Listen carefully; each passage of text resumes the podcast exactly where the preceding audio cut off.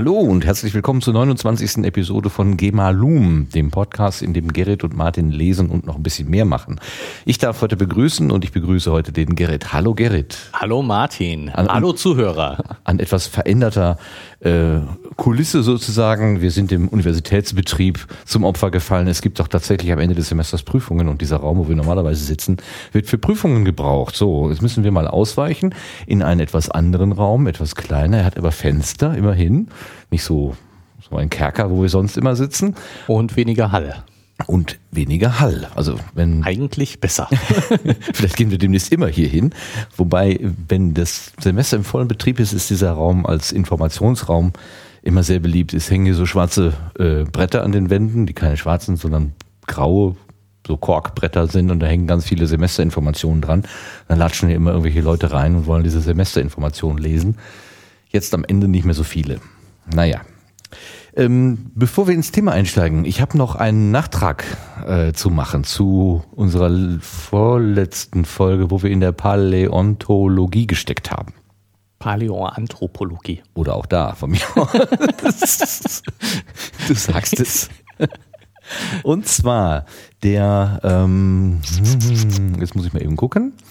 Thomas Warnhoff hat ja den berühmten Podcast, den schon, den es schon viele, viele Jahre gibt, Warnhoffs wunderbare Welt der Wissenschaft. Und der hat ähm, eine äh, Pressemitteilung zitiert, die ich hier gerne vorlesen möchte, weil, wie ich doch da erzählt habe, aus dem Senckenberg-Museum gab es doch das Problem, die Abstammung der Schildkröte nachzuvollziehen, falls du dich dunkel erinnerst. Ja, Wir sprachen darüber. Und gerade jetzt am 24. Juni 2015 hat das Staatliche Museum für Naturkunde in Stuttgart folgende ähm, Pressemitteilung gemacht. Älteste Schildkröte der Welt in Deutschland entdeckt. Ein neues Missing Link klärt den Ursprung der Schildkröten. Der Sensationsfund einer 240 Millionen Jahre alten Urschildkröte in Baden-Württemberg, in Fellberg, schließt eine weltweite Fundlücke. Am Staatlichen Museum für Naturkunde Stuttgart haben Forscher eine international bedeutende Entdeckung gemacht. Bei Grabungen des Museums in Fellberg in Baden-Württemberg wurden zahlreiche fossile Skelettreste geborgen, deren wissenschaftliche Untersuchung zeigte, dass sich darunter ein weltweit einzigartiger Fund befand, der den Ursprung der Schildkröten klärt. Das Fossil einer 240 Millionen Jahre alten Urschildkröte. Die neue Art bildet ein perfektes Bindeglied zwischen den frühen Echsen und den Schildkröten, ein sogenanntes Missing Link.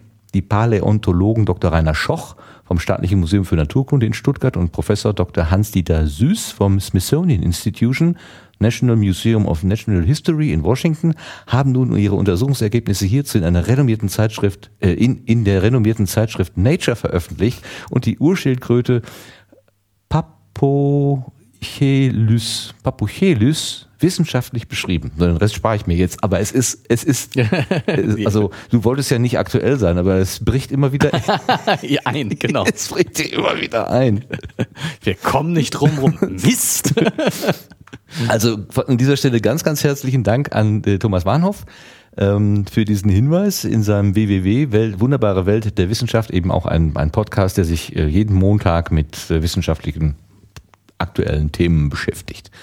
Ähm, toll, hat mich total gefreut. Also kaum hat man davon gesprochen, zack, fällt einem das dazu. kommt. Super. Jetzt, jetzt können Sie diese Wandtafel da im Senckenberg-Museum endlich füllen. Ist das nicht irre?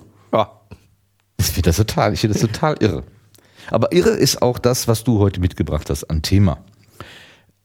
Ja. Du wickelst mit Hoffe den ich. Händen? Willst Ja, du mir ich, was ich, sagen? äh, äh, Brauchst du was? Äh, mir fehlt ein Stift. Guck mal, da oben liegt ein Kuli. Da, da, da liegt ein Kuli. Und wenn du jetzt noch einen Zettel rüberreißt, mir Ja, ist gerade was eingefallen, was ich dringend aufschreiben Hier sind muss. ja welche. So, Dankeschön. da. Und gucke ich mal eben, ob unsere Aufnahme auch schön läuft. Das sieht alles stabil aus. Dann Ja. haben wir genug Meta, Meta, Meta, Meta, Lametta gemacht. Ähm, es geht in diesem Beitrag um auch sowas wie Bilder, aber ganz spezielle Bilder. Mehr wollen wir Äh, erstmal nicht verraten, ne? Ja, genau. Fangen, fangen wir einfach an. Genau, wir fangen einfach an. Hochgeschwindigkeitsoptik, der ultraschnelle Ultrakurzfilm. Eine neue Technik erreicht Filmgeschwindigkeiten von mehr als 100 Milliarden Bildern pro Sekunde.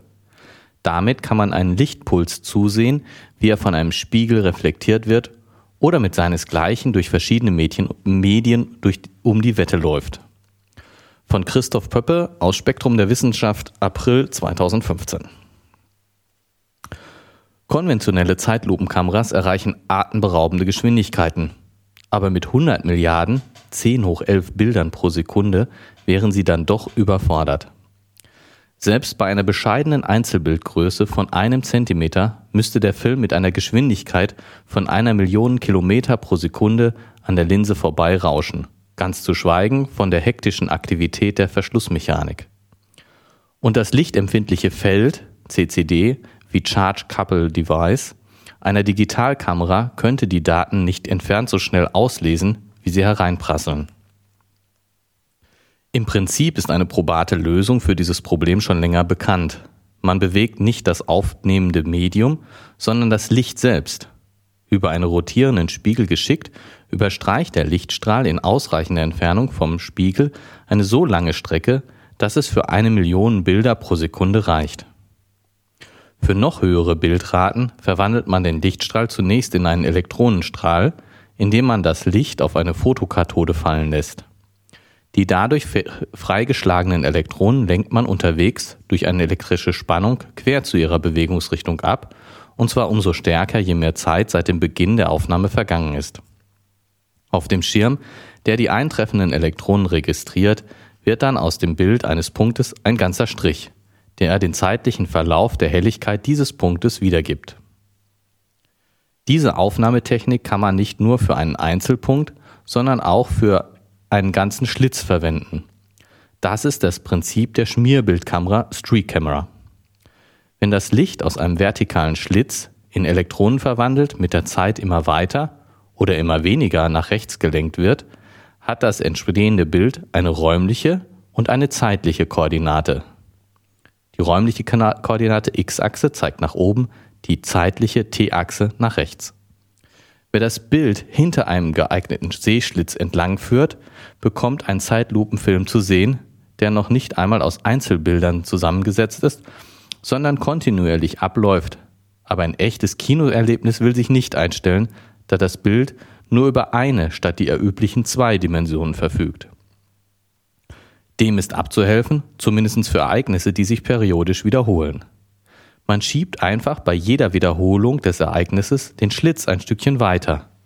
Dann hat man einen Stapel aus Bildern mit den Koordinaten x und t, die entlang der zweiten räumlichen Koordinate y durchnummeriert sind. Daraus lässt sich durch schlichtes Umsortieren der Daten ein Stapel aus XY-Bildern machen, die ihrerseits mit T durchnummeriert sind, ein gewöhnlicher Film. Mit dieser Technik gelang es 2011 einer Gruppe um Ramesh Rashka vom Ramesh Rashka, doch ist richtig, vom Media Lab des Massachusetts Institute of Technology einen periodisch wiederholten Laserimpuls mit der unglaublichen Rate von einer halben Billion Bilder pro Sekunde abzulichten. In dieser Zeitlupe wirkt sogar das Licht langsam.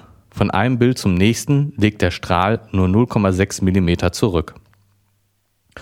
Nun ist es mit einem besonderen Kunstgriff Liang Gao, Jingjiang Liang, Chi Yi Li und Li Hongwi Wang vom Optical Imaging Laboratory der Washington University in St. Louis gelungen, diese Technik auch für unwiederholbare Ereignisse zu nutzen. Auch in ihrem Apparat liefert eine Streak Camera eine Kontinuum von Bildern, die proportional zur verflossenen Zeit räumlich verschoben sind.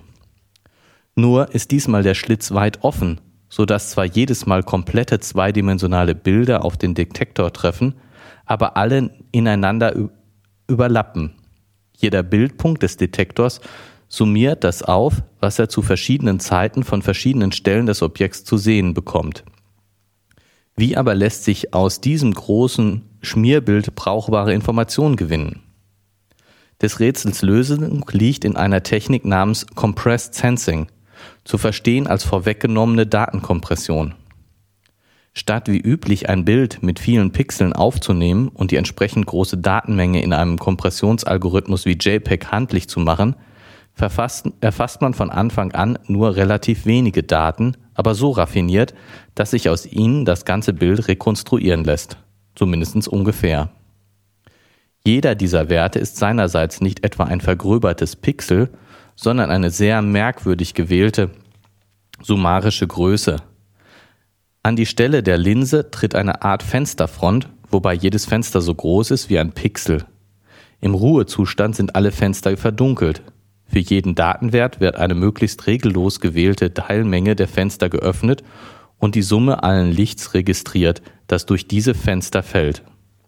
Schon aus weitaus weniger Werten als eine Kamera Pixel hat, lässt sich so eine passable Näherung an das echte Bild berechnen.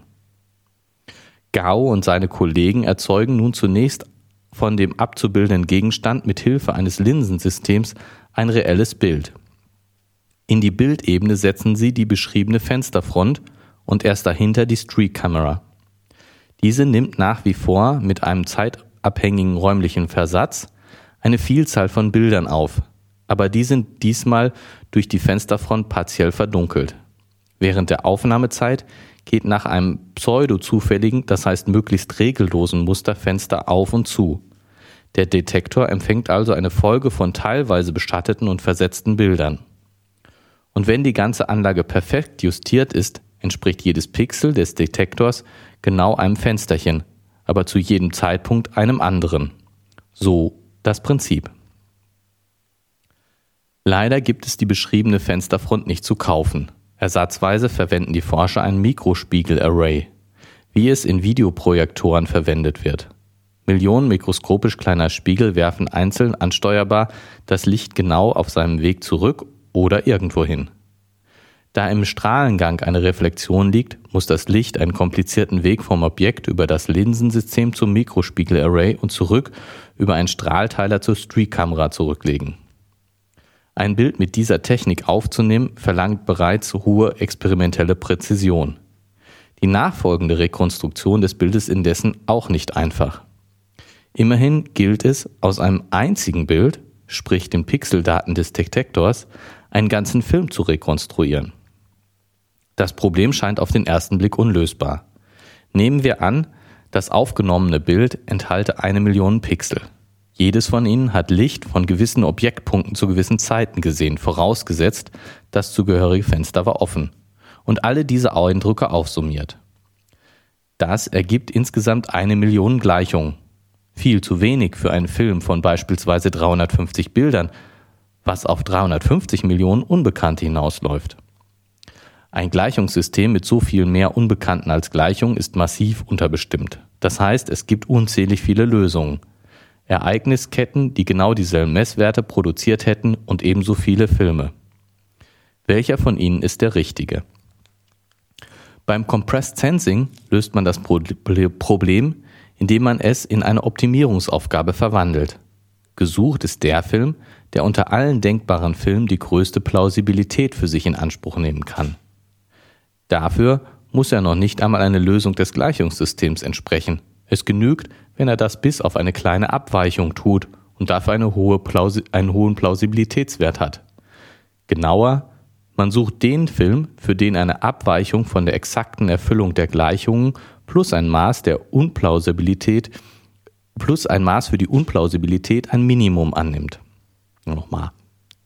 Genauer, man sucht den Film, für den die Abweichung von der exakten Erfüllung der Gleichungen plus ein Maß für die Unplausibilität ein Minimum annimmt. Für dieses Maß wählt man in der Regel die totale Variation. Das ist eine Summe über die mit positiven Vorzeichen versehenen Unterschiede zwischen einem Pixel und seinem Nachbarn. Bevorzugt werden damit Filmbilder, die anstelle des Schnees der in Ermangelung eines Fernsehsenders über die Mattscheibe rieselt, große Flächen mit einheitlichem Grauwert anzeigt. Für das so definierte Optimierungsproblem gibt es in aller Regelung nur iterative Lösungsverfahren. Man macht aus einem potenziellen Lösung eine bessere, bessert die wieder nach und hofft, dass man irgendwann zu einer brauchbaren Lösung gelangt. Da hilft es, wenn man davon eine möglichst klare Vorstellung hat und diese in den ersten Versuch, den Startwert der Iteration, einbringt. Außerdem lässt sich aus dem relativ begrenzten Datenmaterial nicht beliebig viel Informationen herauspressen. Will man einen längeren Film, so leidet die Qualität der Einzelbilder.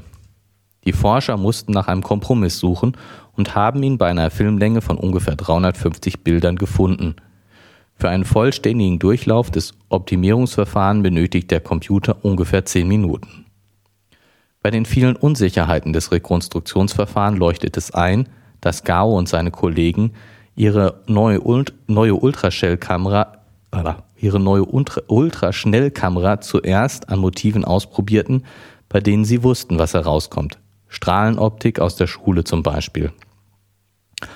Aber auch wenn man genau weiß, was Licht macht, ist es faszinierend, die Photonen in Aktion zu sehen. Ein ultrakurzer Laserpuls ist nun ist nur ungefähr ein Zentimeter lang. In den Videos, die in der Online-Version des Artikels in Nature zu besichtigen sind, kann man einen solchen Puls in aller Ruhe auf einen Spiegel prallen und in der richtigen Richtung davonlaufen sehen. Ein anderer wird an der Grenzfläche zwischen Luft und Harz gebrochen und zwei von ihnen laufen um die, um die Wette, der eine in Luft, der andere in Harz. Natürlich verliert derjenige, der sich durch das optische dichtere Medium zu kämpfen hat. Man kann aus den Filmen sogar die Lichtgeschwindigkeit direkt ablesen, wenn auch mit beträchtlicher Fehlerbreite. Natürlich sieht man nicht den Laserpuls selbst. Bekanntlich kann man Licht nicht von der Seite sehen. Die Forscher haben Zinkoxid ins künstliche Harz gemischt und CO2-Schwaden von Trockeneis in die Luft steigen lassen, um Streulicht zu erzeugen. Von Christoph Pöppe.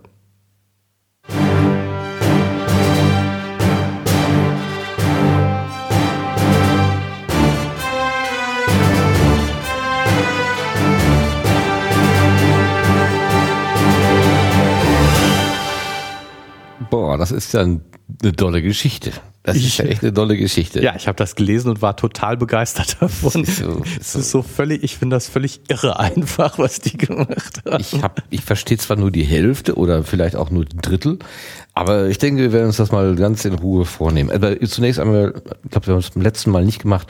Ich würde noch mal gerne dem, dem Verlag Spektrum der Wissenschaft danken, dass wir überhaupt dieses Material benutzen dürfen. Das ist ein äh, sehr freundliches Entgegenkommen. Ja, danke, äh, wir haben genau. nämlich die Erlaubnis bekommen, diese Sachen tatsächlich vorzulesen und auch für diesen Podcast zu benutzen. Also es genau, hat alles seine Recht, wirklich. Äh, Rechtigkeit, nein, ja. Richtigkeit, so rum. Also jetzt kommen wir zu diesem ultraschnellen, ultra-Kurzfilm. Ich habe das Gefühl, hier äh, ver verbindet sich äh, Physik, Experimentalphysik und Mathematik ganz unmittelbar. Ja, finde ich, ich das richtig? Ja, ja finde ne? ich auch. Finde ich auch. Also erstmal äh, aus allerlei äh, Elementen und, und Komponenten wird irgendwie eine Art von Kamera gebastelt, die in der Lage ist, ähm, ja sagen wir mal, ein Muster abzubilden und hinterher wird aus diesen Mustern durch mathematische Verfahren irgendwas rausgerechnet. Genau, wie ein Film rausgerechnet. Genau, das ist, das ist die Sache. Gut, habe ich schon mal etwas verstanden, dass es sich um zwei Stufen sozusagen handelt. Ich würde gerne vorne anfangen und überhaupt erstmal verstehen, wie denn, was die da eigentlich projizieren und, und was die da eigentlich was treiben. So, genau, genau. Also können wir ja gerne machen, von vorne durchgehen. Irgendwann letzt bei mir auch nach, muss ich zugeben, wie, wie wir ja schon im Vorgespräch besprochen haben. Aber schauen wir mal, wie weit wir kommen und wann wir anfangen müssen, zusammen zu recherchieren. Also vielleicht nochmal für das Wow und das Oh. 100 Milliarden Bilder werden hier gemacht. Ja. Das ist ein Film mit 100 Milliarden Bildern. Äh, meine Super 8 Kamera, die ich damals mal hatte, die hatte 24 Bilder pro Sekunde. Genau, also ich habe mal ausgerechnet, weil ich das auch so, um, um mir das selber vorstellbar zu machen, ähm, ich habe mal ausgerechnet, ähm, wenn man äh, die üblichen 25 Bilder pro Sekunde äh, annimmt äh, und man mach, nimmt mit dieser Kamera etwas auf, was eine Sekunde dauert, mhm. dann hat man einen Film, den man sich 127 Jahre angucken kann. Super. Also das ist schon völlig verrückt, oder?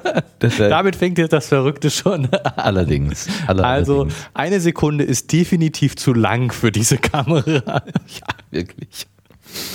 Ja gut, also was passiert bei der normalen Kamera, also bei der Filmkamera, also jetzt äh, Super 8, äh, das ist noch das schöne greifbare Beispiel, ein Streifen Zelluloid oder was immer, also lichtempfindliches Material wird an eine Optik vorbeigeführt und diese Optik öffnet sich, also oder wie auch oder kontinuierlich wie auch immer, aber es entstehen lauter einzelne kleine Dias. Fo Fotos. Mini, Mini-Bilderchen sozusagen. Genau, es werden, werden lauter Fotos hintereinander gemacht und das wird geschickt und so, so geschickt und schnell gemacht, dass eben typischerweise 25 Bilder pro Sekunde entstehen. Bei einer Zeitenlupenkamera entsprechend mehr Bilder. Aber ja, so Und jetzt gibt es ja Hochgeschwindigkeitskameras, die das Ganze wahrscheinlich einfach viel, viel schneller handhaben. Da, da, ja gut, also das ist, das ist sozusagen der erste Schritt, dass man ähm, in einer Hochgeschwindigkeitskamera den Film schneller vorbeiführt und die ganze, das Ganze einfach schneller ablaufen lässt und nicht nur 25 Bilder, sondern was weiß ich, 250 Bilder pro da Sekunde. mal so eine schafft. Doku gesehen, wo man so eine Hochgeschwindigkeitskamera mit so einem realen physikalischen Bild, mit so einer Rolle gefüllt hat. Mhm. Und da hat der arme Monteur oder was das da war, der, der Operator, der hat da so eine riesen Filmspule reingetan und die hat irgendwie 15 Sekunden gehalten oder so. Die ist ja, also, pfiuh, ist die da durch den Genau. Apparat geschossen. Ja, dann, dann haben wir auch so wie, wie die Maschinen hochfahren, so. Alles auf und die- Bespannung gesetzt oder Ja, und, Ahnung. und eben, das, ist- das, da ist schon richtig sehr hohe Geschwindigkeiten spielen da schon eine Rolle. So wie er, wie er jetzt auch hier gesagt dann müsste er mit einer Million Kilometer pro Sekunde vorbeiführen. Das geht natürlich nicht, aber die Filme in so Hochgeschwindigkeits, alten Hochgeschwindigkeitskameras, die werden schon sehr, sehr, sehr schnell. So, und jetzt haben wir aber das Problem, also äh, Irgendwann ist Ende mit der Mechanik. Also Genau. Fotos machen geht nicht mehr. Und äh, heutzutage ist ja sowieso Digitalkameras. ja, die arbeiten nach anderen Verfahren. Genau, und, und da ist natürlich nicht, dass ein Film vorbeigeführt wird, aber dieser, auch eine normale Kamera arbeitet ja damit, dass, ein, dass lauter Fotos hintereinander gemacht werden und dann die Daten ausgelesen werden aus diesem CCD-Chip. Okay, also da ist ein lichtempfindlicher Chip. Genau. Und der, wird sozusagen mit gewissen Takten wird einfach der Zustand äh, Ausgelesen. ausgelesen, so wie der jetzt eigentlich ist. Und diesen Takt könnte man auch äh, erhöhen, aber irgendwann ist auch da mal Schluss, ähm, weil dann weiß der, der Chip gar nicht mehr, wann fängt der Takt an, wann hört er auf oder so. Also die, die, es kann nicht mehr genug Licht in diese, ach, wie hat das mal einer beschrieben? Äh, ich glaube im, im Rind in der Fotografie. Fo äh, äh, Sammeltöpfchen, dieser CCD-Chip, sind lauter, lauter Töpfchen, in denen dann die Pflichtphotonen so reinfallen. Ja. irgendwie so. Das fand ich auch sehr anschaulich. Ja. Wer war das denn noch? Chris Marquardt, glaube ich, in der Fotografie. Ja, also wenn das stimmt, dann an dieser Stelle äh, Dankeschön für diesen Gedankengang. So, also auch das äh, ist irgendwann mal am, am Ja, Ende. das Auslesen geht einfach nicht schnell genug, denke ich. Und äh, ja, Und jetzt haben die einfach das Prinzip umgewandelt. Das heißt, sie haben nicht mehr den Film bewegt, sondern sie haben, was haben die gemacht? Man bewege nicht das aufzunehmende Medium, also den Film, sondern das Licht. Sie bewegen Genau. das Licht. Genau, das ist, das ist, ähm, ich meine, dass es das auch äh, äh, schon bei äh, normalen oder in Anführungsstrichen normalen Zeitlupenkameras gibt, dass ähm, nicht mehr nur der Film bewegt wird, sondern äh, auch ähm, die, die, das, die Optik. Also was passiert? Du kannst ja dadurch, dass du äh, das Licht auf den Spiegel fallen lässt, das Licht ablenken. Ja. Und wenn der Spiegel sich bewegt, äh, bewegt sich auch das ausgehende Licht.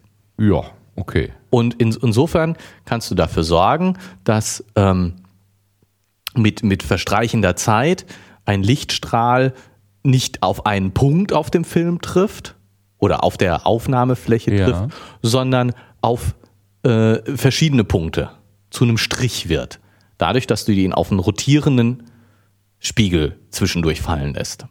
Ah, Jetzt kommt mir gerade so äh, ins, ins, in den Sinn, wenn Menschen äh, nachts Sterne fotografieren, dann passiert ja auch ein, ein Verstreichen. Das heißt, ein Stern ist ja, also wenn man jetzt nicht, wenn Genau. man eine Langzeitbelichtung macht, Ja. äh, hat man ja häufig so diese Diese Striche, diese Striche diese so, Bögen, genau, je nachdem, wo, wenn man den Pol Polarstern nimmt, wo sich alles drumherum dreht, ist das der Polarstern? Ja. Gott. ja, Astronomie. Äh, also entweder- also es entstehen Bögen, genau, wie auch immer.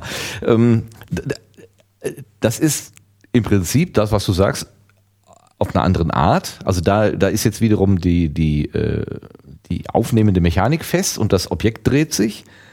Und äh, das, wir haben aber jetzt von einem anderen Prinzip gesprochen, also das Objekt steht fest und die aufnehmende Mechanik dreht sich. Aber das Ergebnis sollte so ähnlich sein. Auch so ein, also ein, ein Objekt ist nicht an einer Stelle auf dem Film, sondern es zieht sich so über den Film hin. Ja, genau. Und jetzt, ne, beziehungsweise, beziehungsweise jetzt, äh, um nochmal bei, bei normalen Kameras zu, zu bilden. Also wir kommen gleich zu dieser, dieser ja, ähm, äh, dass man, man kann dadurch, dass man jetzt den, den Spiegel dreht, also wir haben ja vorher gesagt, wir, wir führen den, wir führen den Film ähm, hinter dem Objektiv lang, halten den jedes Mal kurz an, machen ein Fotos, dann kommt das, das nächste Film.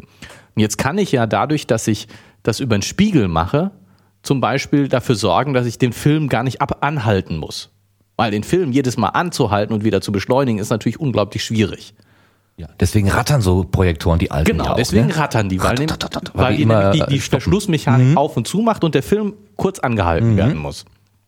Und ähm, die, dadurch, dass ich, dass ich jetzt eine, einen, irgendeinen Spiegel, einen drehenden Spiegel einbaue, kann ich dafür sorgen, dass ich den Film nicht anhalten muss. Ja. Und ich kann noch weiter dafür sorgen, dass ich ähm, zum möglicherweise andere Stellen auf dem Film nutze.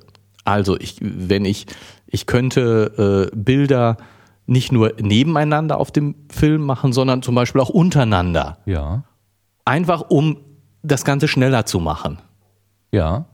Verstehe, ja. Also Ne, so, das, das kann ich durch eine gesch ge- geschickte Spiegelführung kann ich da einiges Ja. erreichen. Mhm. Ähm, irgendwann bin ich aber natürlich auch da an, der, an den Grenzen, komme ich nicht mehr weiter. Äh, wenn ich jetzt noch schneller den Spiegel, noch schneller die Spiegelversuche zu führen oder was, ich- irgendwann ist da Schluss. Dann ist Schluss mit den Spiegeln. Ja, dann ist sozusagen die nächste Stufe auch schon ausgereizt. Mhm. Genau. Ähm, jetzt kann ich aber immer noch, ähm, wenn ich auf bis jetzt haben wir, haben wir versucht, Bilder zu machen, Einzelbilder zu machen, wie, wie Fotos. Ja. Ne? Fotos hintereinander. Richtig, ja. Wenn ich darauf verzichte und sage, ähm, mich interessiert, wie sich ein Punkt bewegt. Ich äh, lasse einen Gegenstand fallen, möchte von diesem Fall ein, äh, eine Zeitlupenaufnahme machen, dann bewegt er sich ja nur einfach runter. Und das heißt, die, mich interessiert eigentlich nur eine Dimension. Aha. Wenn mich nur eine Dimension interessiert, dann kann ich diesen, kann ich so einen rotierenden Spiegel dafür benutzen, dass das Eindimension, dieser Strich, dieses eindimensionale Bild auf einem Film entlang geführt wird. Also beim, zum ersten Zeitpunkt äh, reflektiert, dass der Spiegel diesen Strich, den ich betrachten will, auf ganz die linke Seite meines Fotos. Okay. Dann dreht sich der Spiegel ein ganz kleines Stück. Ja. Und zum nächsten Zeitpunkt wird der gleiche Strich auf ein Stückchen rechts von dem ersten Strich projiziert. Habe ich aber doch wieder sowas wie einzelne Bilder. Ich habe doch dann Ja. so Strichabbildungen. Genau, ich habe einzelne Bilder, einzelne Bilder, die aber nur aus einem Äh, aus einem- aus einer Pixelbreite Ja, sozusagen gut, würde okay. man heutzutage sagen bestehen. Ne? Dimension 0 geht ja nicht. ne? Genau, ich habe äh, eine Pixel, eine Pixelbreite, dann kommt die nächste, Mhm. zum nächsten Zeitpunkt die nächste Bild eine Pixelbreite. Das heißt, mein, mein letztendlich zweidimensionales Bild gibt den zeitlichen Ablauf eines eindimensionalen, einer eindimensionalen Abbildung wieder. Ja. Dadurch, dass ich- Runterfallen ist wahrscheinlich so eine Diagonale, so ein irgendwie. Ja, Parabel, wenn ich es loslasse. Ach so, ja gut. aber, ja, ja, aber genau. Ja, gut, okay. Aber so. Aber genau das. Ja.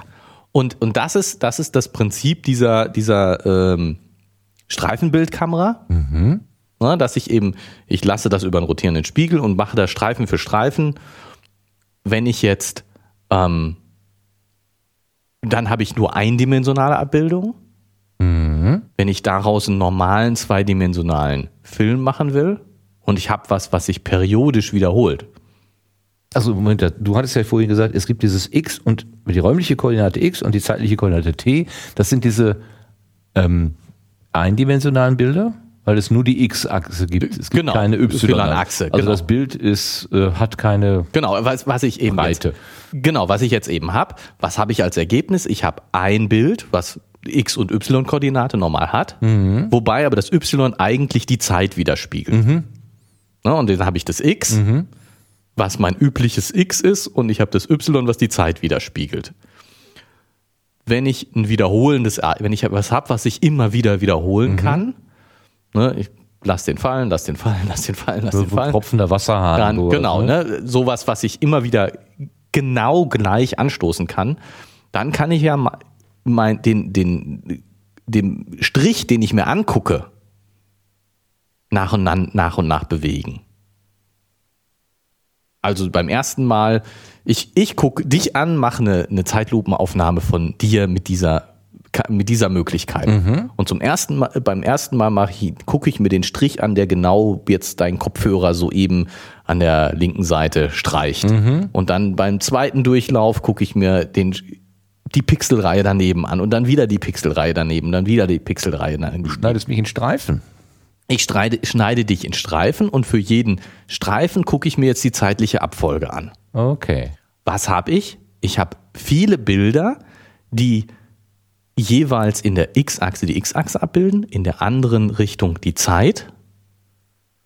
Und ich habe so diesen Stapel von Bildern und je, jedes Bild repräsentiert einen Strich, den ich in der Y-Koordinate sozusagen einordnen kann. Richtig. Jetzt muss ich die Striche nur noch umsortieren und dann habe ich X- und Y-Koordinate normal abgebildet und nach Zeit sortiert. Das klingt jetzt einfach. Das ist einfach. Ne? So, das ist, das ist so eine übliche Vorgehensweise. Das ist nichts, ja, was heißt übliche Vorgehen? Gerade mit Rechnern heutzutage kein Problem mehr für wiederholende Ereignisse super Zeitlupenaufnahmen zu machen. Und das ist konventionelle Technik. Hast du da vorher schon mal von gehört? Ich höre das gerade zum ersten Mal, dass, dass man das auf diese Art, also dass man so im Prinzip ähm, wiederholende, also ach, lass doch mal Kopf. Vom Kopf funktioniert nicht. Ähm, meine Hochgeschwindigkeitsaufnahmen gerade von Wassertropfen oder irgendwelche Sachen oder ähm, fliegende Kugeln oder so, wenn es nicht gerade computeranimierte Grafiken sind, hat man ja vielleicht schon mal gesehen. Oder auch, es gab mal so früher ähm, so Bilder, wo Projektile durch Früchte geflogen sind. So Apfel oder, oder sowas. Ne? Pfeil. Ja, das sind Ja, aber alles noch Tell genau, konventionelle. Das sind aber noch nur konventionelle. Ach, da sind wir noch nicht im Bereich der äh, Ja. Schmierbild oder, oder der Schlitzkamera. Dieser, die, genau, das sind noch die mit dem Wie. Ja, okay. denke ich. Hatte ich mir das rausgesucht, wie, wie, wie viele Bilder so eine normale Kamera schafft? Nee, können wir noch mal. Das interessiert mich jetzt auch. Also ich habe mal irgendwas im Kopf von 40.000 oder so. Also irgendwie so eine fünfstellige Zahl. Ja, das, das kann ich mir vorstellen. 40.000 Bilder. Komm, lass uns. Ja, guck mal nach. Also, wo mein Hirn das jetzt gerade wieder herholt, weiß ich auch nicht. Genau, ist auch egal. Lass uns gucken. Äh, Wikipedia. Genau. Zeitlupe, Kamera. Zeitlupe. Was kann die? Ich bin jetzt dem Gerrit überhaupt nicht böse, dass er Wikipedia aufschlägt und ich bin auch nicht ungeduldig, weil wir das nämlich vorher so vereinbart haben. Wir haben nämlich gesagt, das ist der Podcast, in dem wir vorlesen und wenn wir was nicht wissen, dann versuchen wir das zu klären. Und zwar in dem Moment, wo wir dabei, äh, wo wir über das Problem stolpern. Und wir lassen euch, liebe Hörer, einfach daran Hochgesch teilhaben. Hochgeschwindigkeits. Kamera. Für extrem Hochgeschwindigkeitskameras. Normale Kinomann bilden 24 Bilder, Fernsehfilm 25. muss dann derweil vielleicht mal ein bisschen was erzählen, damit nicht der Eindruck entsteht, der Rekorder sei jetzt stehen geblieben oder die Batterien werden leer. Hochgeschwindigkeitsfilmkameras, 360 Frames per Second soll das sein, FPS, genau. Drehprismenkameras, 100.000 Frames per äh, 10.000 Frames per. Und solche Hochgeschwindigkeitsrollen belichten, indem sie den Film über ein Prisma laufen lassen, statt einen Verlust zu, Verschluss zu verwenden. Ja, geht schon. Trommelkameras 20.000. Drehspiegelkameras bis zu 25 Millionen Frames per Oh. Seconds. Das sind aber dann schon diese eindimensionalen. Okay, also du hast gerade was von 10.000 und dann kommt der nächste Sprung gleich in die Million. Ich liege mit Also meinen 40.000 Trommel, Trommelkameras. Trommelkameras 20.000. Das ist ja schon genau in der Größenordnung. Gut, die okay, du, weil die die ganz, gesagt nicht ganz daneben. Genau. Okay. Äh, digitale Verfahren, Fast jede digitale Hochgeschwindigkeit kann eine volle Auflösung bestimmten Aufnahme liefern. In der Regel 500 bis 1000 Bilder pro Sekunde. Neuere Kameras sind bis zu 7000 Bildern. Und dann bilden hier die CSCC-Sensoren, der nur vollaufend bis zu einer Geschwindigkeit von einer Million FP Frames per Second beibehält. Jetzt kommen da wahrscheinlich sehr unterschiedliche Techniken zum Einsatz und die müssten wir uns jetzt alle einzeln Ja, genau angucken, an- angucken. Äh, um irgendwie vernünftige Aussagen darüber treffen zu können. Aber ähm, ich glaube, wir bleiben bei den Trommel Trommelkameras dann einfach mal. Be- bestehen Stehen. und sagen, das ist, das ist auf jeden Fall noch konventionelle Technik. So. 20.000 Frames per Second, die, die, die über geschickte U- Strahlumwandlung und so, Doch. wie das ja mit diesem Drehprisma, das nicht Spiegel, sondern Prisma, Okay. aber äh, im Prinzip in, in, die, in die ähnliche Richtung geht. Ähm, Und, und was hier der Herr Pöppe schreibt, ist ja, ähm, dass im Prinzip, man bewegt sich das auf einem Medium, sondern das Licht selbst in rotierenden Spiegel geschickt überstreicht sich in ausreichender Entfernung vom Spiegel eine so lange Strecke, dass es für eine Million Bilder pro Sekunde reicht. Das sind diese Drehspiegelkameras, die hier jetzt mit 25 Millionen Bildern, aber das wollen wir gar nicht. Also ich denke, so genau muss man das gar nicht. Also 25 ist gleich Größenordnung. Ja, mit dieser Technik, die du gerade gesagt hast, also man nimmt äh, zunächst nur eine Dimension auf über die Zeit, dann, weil es sich um ein periodisches Ereignis handelt, nimmt man das, also man, man macht diese Beobachtung an verschiedenen Stellen des Objektes, weil es sich ja kontinuierlich immer gleich verhält, kann man sich diesen Luxus quasi erlauben. Ähm, dann äh, kann man diese X, Y und T Daten umsortieren, sodass man also X, Y in der Zeit hat. Dann Genau. hat man das klassische Filmmaterial. Filmmaterial, genau. Das steht hier. Mit dieser Technik gelang es 2011 ähm, äh, schon einen Laserpuls mit der unglaublichen Rate von einer halben Billion Bilder pro Sekunde. Ja, Moment, Moment, Moment. Nein. Nein? Nein, weil Nein. wir haben noch einen, einen Schritt jetzt ausgelassen. Ja. Und das ist, ähm, wenn wir mit dem Spiegel nicht mehr hinkommen, wenn wir mit dem Ablenken des Lichtstrahls, der Spiegel ändert ja den Lichtstrahl, Ja. wenn wir das nicht mehr schnell genug hinkriegen, das Rotieren des Spiegels, Ja. dann äh, benutzen wir äh, einen Elektronenstrahl stattdessen. Ah, ja, Das das, heißt- ist genau. Ach ja, richtig. Aha. Das heißt, wir, wir lassen äh, unser Motiv, ob nun Strich oder ganzes Bild, erst auf eine, auf eine Fotokathode fallen, Okay. wandeln die Photonen, das Licht in Elektronen um, sozusagen, bewegte Photonen in bewegte Elektronen. Was ist denn das? Eine Fotokathode. Ja. Das ist eine, ähm, ja, typischerweise Vakuumröhre, äh, eine äh, fotoempfindliche Schicht, also ein Material, das äh, leicht Elektronen abgeben kann. Ähm, wenn die, äh, die, die, du hast äh, die Elektronen sind um die Atome in ihren Orbitalen. Und äh, es gibt immer äußere äh, Orbitale und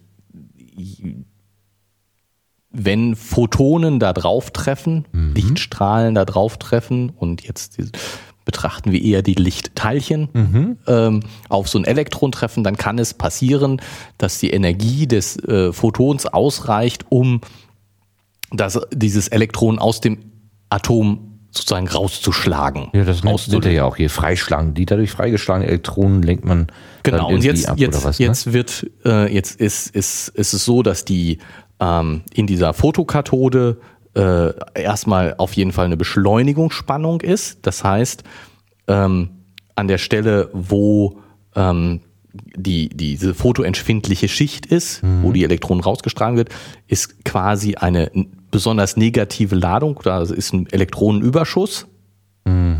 Und an einer anderen Stelle gibt es ein elektrisches Feld, so dass die da rausgezogen werden und beschleunigt werden, ganz gezielt in eine Richtung. Und das wird ja zum Beispiel, also jetzt nicht mit dem Rausschlagen, aber wenn du einen alten Röhrenfernseher hast, dann ist es ja so, dass da gab es eben eine, die, die Elektronen, die man da, äh, oder das Bild, was man gesehen wird, war ja dadurch, dass Elektronen vorne auf die Mattscheibe getroffen sind und dann Licht emittiert haben, Ja. also der umgekehrte Prozess. Ich habe die ganze Zeit diese, diese genau. orange Röhre vor Augen und denke, Ja. ist das das andersrum? Ja, also das, Kann ich das so was, vorn, was vorne an der Fläche stattfindet, ist genau das Umgekehrte. Die, die Elektronen treffen da drauf und emittieren des, dadurch Licht. Aha. Und da ist es jetzt so, dass die Elektronen durch, eine, durch, eine, durch einen heißen Draht erzeugt werden. Also ein Draht, der wird heiß gemacht. Dadurch werden Elektronen emittiert. Über ein, Potentialdifferenz, über ein elektrisches Feld werden die Elektronen da weggezogen und beschleunigt.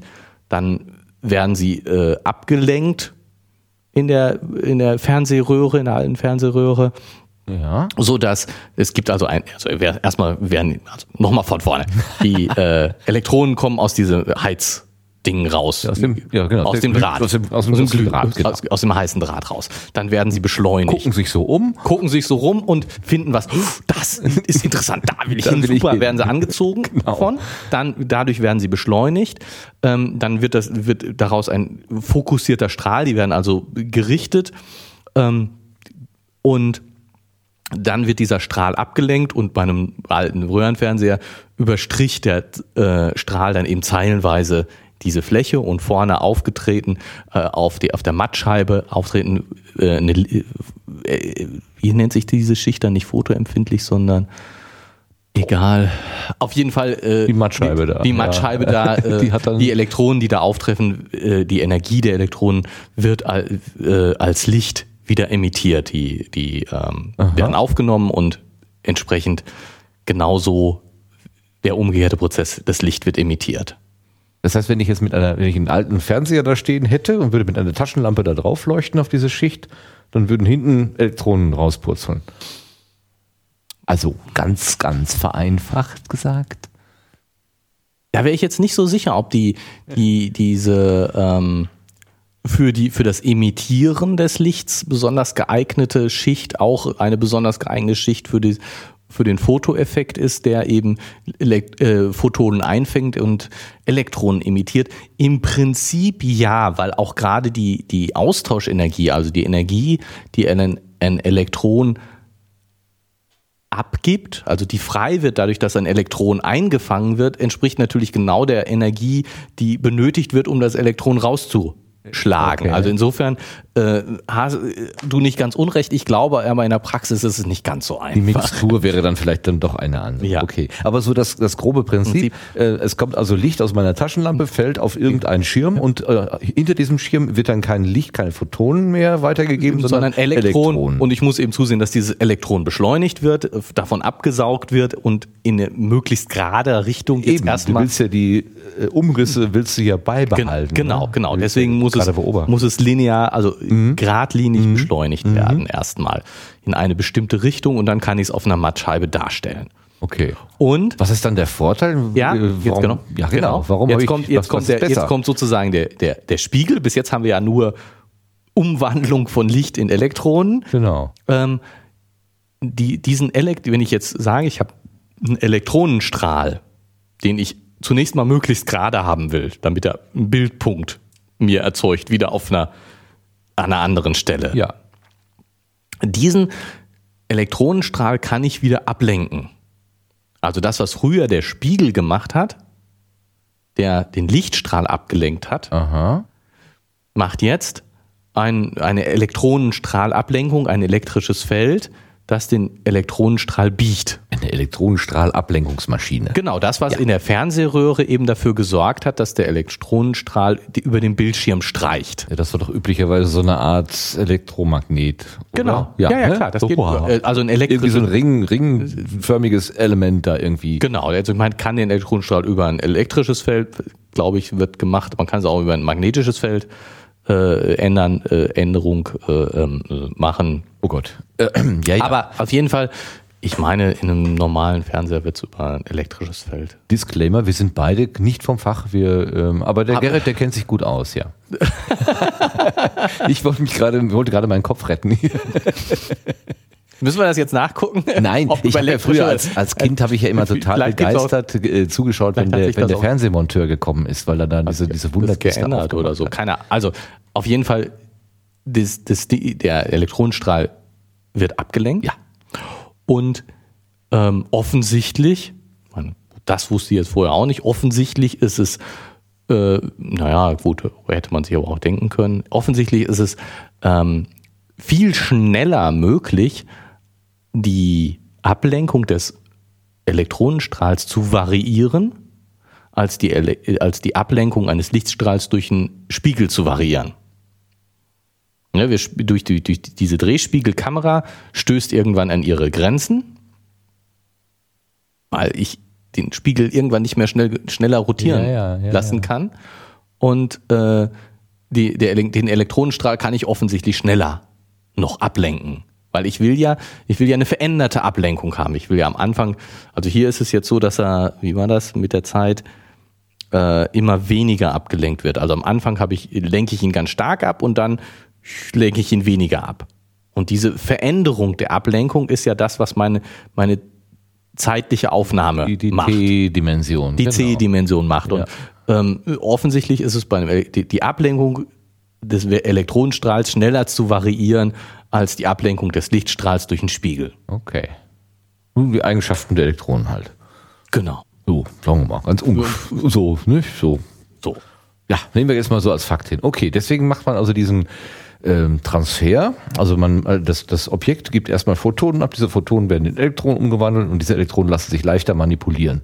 Genau. So, dann hat man also ein Abbild von Elektronen, was aber dem Abbild der Photonen und damit dem Abbild des Ursprungsdings irgendwie entspricht. Und zunächst mal jetzt in einer Dimension, weil mhm. ich eben nur so einen Schlitz mhm. habe, den ich mir angucken kann, den ich eben über den, den Sensor äh, hinwegfahre, diesen Schlitz. Das ist so ein bisschen wie durch ein Schlüsselloch einen Raum beobachten, ne? Ja. wenn die Tür langsam aufgeht, dann kann nee, ich. Nee, dann wenn ich mich selber. Ja gut, wenn die Tür. Also ja, könnte mich, kann ich, ich, kann immer nur einen Ausschnitt sehen und dann mhm. durch Hin- und Herschieben meines Kopfes kann ich mir dann so nach und nach den ganzen Raum angucken, aber immer nur, aber nicht nicht nicht gleichzeitig. Alle, nicht gleichzeitig. Nee, genau. immer nur äh, entweder sehe ich den, das Fenster oder das Bett oder ja. den Tisch oder so, aber genau. nicht nicht alles gleichzeitig. Ah genau, ja, okay. So. Und und über diese diese ähm, Technik kann man eben bis zu einem Million, äh, nee, einer Billion, ne? Äh, Jetzt bin ich schon wieder. Eine halbe Billion. Eine halbe Billion. Das ja. sind 500 Milliarden. Ja. Aber dann kommt man 2011 500 Milliarden machen und wir reden uns jetzt hier über 100 Milliarden auf. Das ist ja ein kalter Kaffee. Ja. Huch. Ja. Ich meine, das sind diese, diese Größen sind sowieso völlig ab.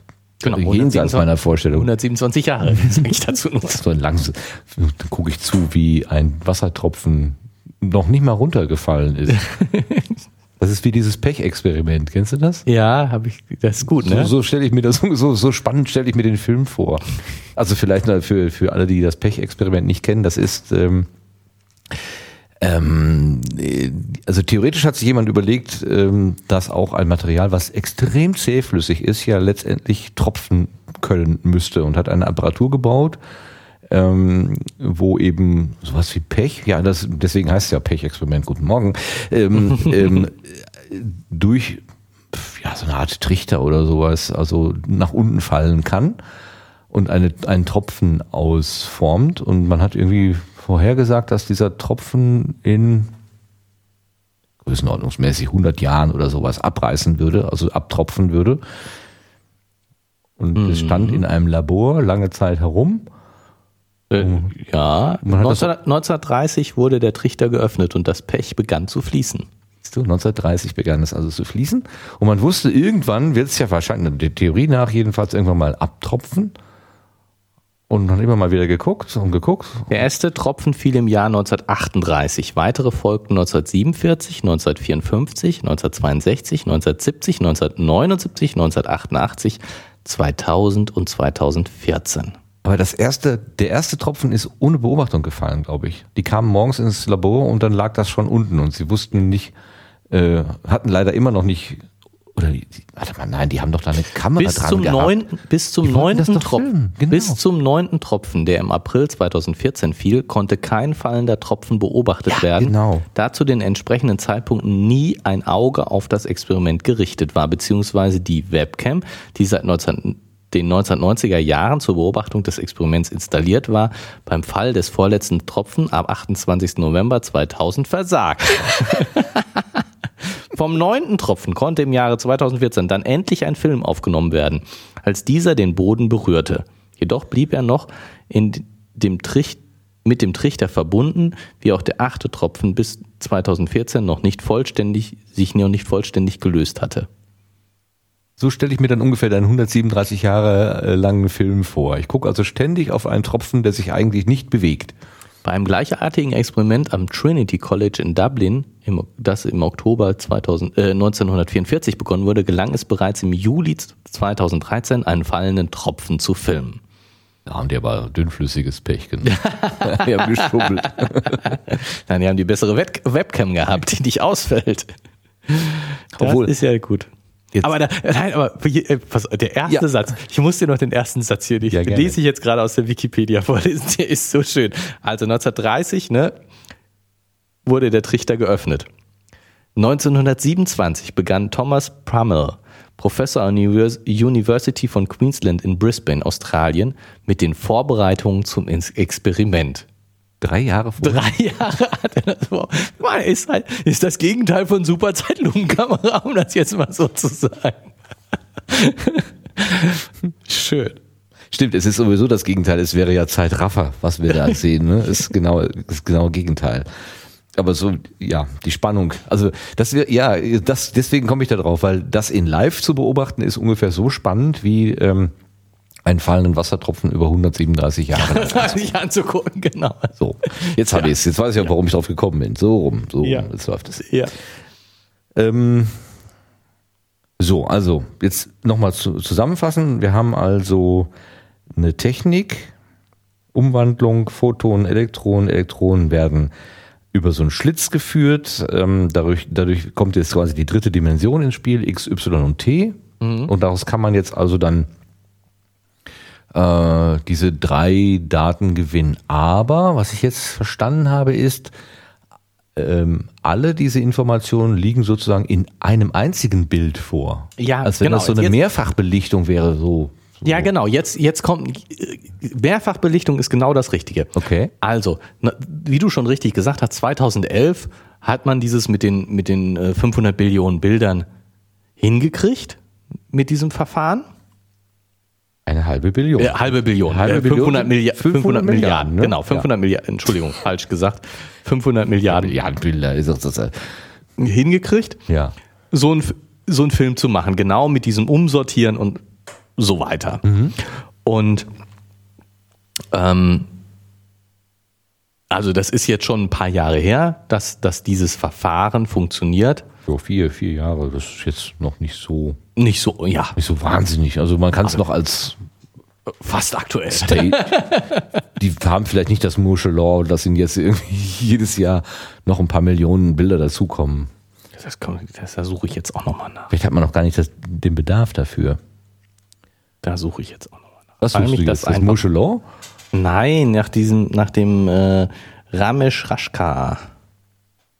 Ramesh Rashka.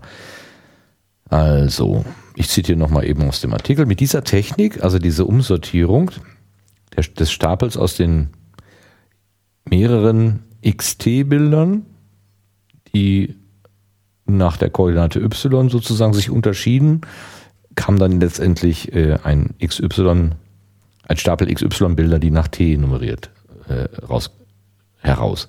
Mit dieser Technik gelang es Guck mal, der ist 2011 so falsch. Ramesh Rashka vom MedLab des Media Lab des Massachusetts Institute Massachusetts. Ja, guck mal. Tippfehler gefunden. Was? Wo? Herr Raschka heißt gar nicht Raschka, sondern Raska. Kannst du mal sehen. Du hast zwei Quellen, von denen du nicht weißt, welche die Wahrheit sagt. Naja, sagen wir es mal so. ich, habe hier, ich habe hier das schriftliche Spektrum der Wissenschaft, wo Ja. Raschka steht, und ich habe hier das Internet, wo mir bei der Google-Suche äh, äh, Ergebnisse für Ramesh Raschka vorgeschlagen wird und zum Beispiel www.media MIT Edu Okay. mir sagt, dass es Herr Raska ist. Klar, ich habe ja auch ein Bild von ihm. Also ich glaube, es handelt sich um ihn. Die Homepage des Instituts kann natürlich nicht lügen, nein. Kann schon falsch sein, aber ich glaube, ich habe hier gerade über, überwältigende Belege. dafür, dass hier ein Tippfehler drin ist. Das ist ja witzig. So, wir haben jetzt also Spektrum der Wissenschaft bitte aufgemerkt. Äh, auf der Seite 14 des Aprilheftes 2015 ist ein Fehler. Klugscheißer. Klugscheißerpunkte. So, du hast ihn gefunden. Ja. Was wolltest du jetzt nachgucken? Ich wollte gucken, ob er irgendwo so äh, einen Film davon sehen kann. Also man kann doch, hier wird doch äh, ähm, ein meine, Artikel in der Zeitschrift äh, nach Ich den jetzt nicht hier zurück. So. Herrgott. Nein, den lassen wir aus dem Spiel. Also das, Aber ist das denn wirklich der gleiche? Ich bin jetzt schon wieder am, am Zweifeln. könnte ja auch der Bruder. Media Lab des Massachusetts Institutes of Technology. Bin ich denn jetzt hier? Also, mit dieser Technik gelang es 2011 einer Gruppe um Ramesh Rashka, wie auch immer er heißt, vom Media, mit Media Lab des Massachusetts Institute of Technology einen periodisch wiederholten Laserpuls mit der unglaublichen Rate von einer halben Billion Bilder pro Sekunde abzulichten. In dieser Zeitlupe wirkt sogar das Licht langsam. Von einem Bild zum nächsten legt der Strahl nur 0,6 Millimeter zurück. 0,6 Millimeter. Nun ist es mit einem besonderen Kunstgriff, jetzt kommen diese ganzen Namen, gelungen, diese Technik auch für unwiederholbare Ereignisse zu nutzen. Ach so, das ist jetzt der Trick. Genau, darum geht's. Also ich meine, bis jetzt war das eben für diese wiederholten Ereignisse, Okay. da das mit, dass das mit dem Umsortieren funktioniert. Mhm. Auch in Ihrem Apparat liefert eine Streak-Kamera ein Kontinuum von Bildern, die proportional zur verflossenen Zeit räumlich verschoben ist. Nur ist diesmal der Schlitz weit offen. Also ich gucke nicht durch das Schlüsselloch, sondern ich habe mir ein Loch, ein Loch, also einen Rahmen in die Tür, ein Loch in die Tür gehauen, sodass zwar jedes Mal komplette zweidimensionale Bilder auf den Detektor treffen, aber alle einander überlappen. Jetzt, ach, das ist das, wo ich gerade bei dir äh, Begeisterung mit der, mit der Mehrfachbelichtung ausgelöst Genau, habe. genau. Was, Wobei ich jetzt natürlich sage, wenn ich jetzt meine, meine Fotoerfahrung äh, zugrunde äh, lege und würde mir vorstellen, mit meiner alten Spiegelreflexkamera, wo ich immer kurbeln musste, um zum nächsten Bild zu kommen, wenn ich da mehrere Bilder auf dasselbe äh, 24 mal 36 äh, flächige lichtempfindliche Material gemacht hätte, dann wäre es irgendwann überstrahlt gewesen. Da hätte ich ja überhaupt keine Bildinformationen mehr. ja gut, jetzt kannst du aber natürlich das ja von vornherein äh, absehen, dass du diese mehreren Bilder machen wirst und die Belichtung so einstellen, dass es am Ende die Summe stimmt. Okay. Also, also ich meine, bei deiner alten Spiegelreflexkamera, wenn du jetzt sagst, ich will, will dieses Bild zehnmal belichten, dann mache ich natürlich für jedes Einzelbild nur ein Zehntel der Belichtungszeit. Sonst ist es natürlich überbelichtet. Ah, okay. Ich sorge also schon dafür, dass das, was hinten rauskommt, noch verwertbar bleibt. Genau. Okay. So, das kann ich ja, das kann ich ja machen. Und wenn ich jetzt nicht nur irgendwelche Bilder fotografiere, weil ich wenn ich hier knipse und hier knipse und hier knipse und das übereinander, Aha.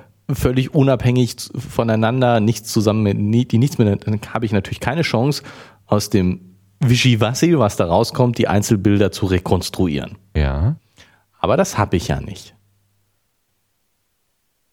Sondern ich habe einen Vorgang, der ist äh, zum Beispiel wieder den Wassertropfen, Genau. aber er fällt eben nur einmal. Er Oder- fällt einmal runter und ich ähm, sorge dafür, dass ähm, über, über dieses, dieses Ablenkungsdingen, was wir gesprochen haben, Ja. jetzt hier eben über, Über die Schmier, ja, ja. Schmierbildkamera, das heißt über die Elektronenstrahlablenkung, äh, dass ähm, meine, meine zeitliche äh, Dimension eine räumliche Dimension ist. Also, wenn ich den fallenden Wassertropfen hätte und ich mache ganz viele Aufnahmen, während der runterfällt, die gucke ich mir auf eine, die, das belichte ich übereinander.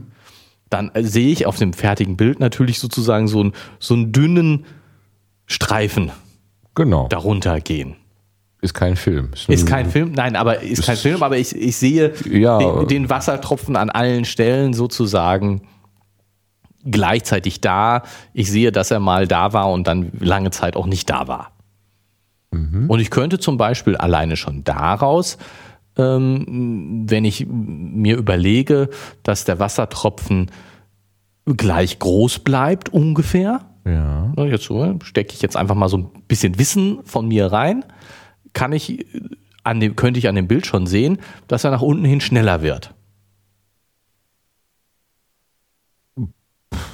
Weil er, weil er, weil er dünner ist. Na, ganz am Anfang, wenn er noch ganz langsam fällt, habe ich, habe ich äh, drei Bilder, wo der Tropfen fast an der gleichen Stelle ist. Ach so. Und später habe ich nur noch eine Aufnahme. Das heißt, ist, er Ja. ist weniger deutlich zu sehen. Okay. So, also ich habe durchaus solche Informationen. Ja. Gut. Ja. Das kann ich noch verbessern, indem ich ähm, dieses, dieses Schmierbildverfahren einführe. Das heißt, ich habe ein die, der, die, die zeitliche Änderung wird zu einem räumlichen Versatz. Mein Tropfen fällt nicht mehr gerade auf dem Bild runter, Ja. sondern er fällt so schräg runter. Dadurch, dass ich So Bogen. Ja. dadurch, dass ich eben äh, die Kamera, also jetzt äh, für uns äh, langsam Vorstellung, ne, sozusagen, wir, wir machen das mal in, in langsam mit analoger Technik. Ich, ich mache nicht Klick, Klick, Klick, Klick, immer auf die gleiche Stelle, während der Tropfen runterfällt, sondern ich drehe die Kamera Klick, Klick, Klick, Klick kontinuierlich, während der Tropfen runterfällt, so dass ich eine definierte zeitliche Abfolge habe oder die, die definiert die, sich die, die, die Position der, der Objekte auf dem Bild ändert. Ja. Das, ja, das heißt, ich habe an, ich nutze quasi die Breite des Bildes besser aus, weil ich die, die Informationen, die ich einsammeln will, nicht alle auf einen Punkt konzentriere und damit quasi unsichtbar mache, sondern ich versuche sie ein bisschen besser zu verteilen. Teilen. Genau. Und jetzt habe ich natürlich Überlagerung, ne? weil ich habe nicht nur meinen Streifen, sondern ich mache die, ziehe diesen Streifen aus. Ich habe viele Pixel und insofern viele Pixel nebeneinander und die über, ich, es überlagert sich. Wir haben schon dieses äh, Mehrfachaufnahmen von einer normalen Kamera, aber äh, ich habe sie nicht einfach nur übereinander, sondern ich habe sie ein bisschen Zeit, äh, bisschen versetzt in, in der Zeit. Und die Information hast du auch. Also das ist nicht zufällig, sondern ist das ist zufällig. eingestellt und versuchst kontrolliert. Genau. Und jetzt kann ich ja daraus schon ähm, mir ähm, ein Gleichungssystem bilden, wenn ich jetzt sage, ähm, ich will daraus einen Film berechnen.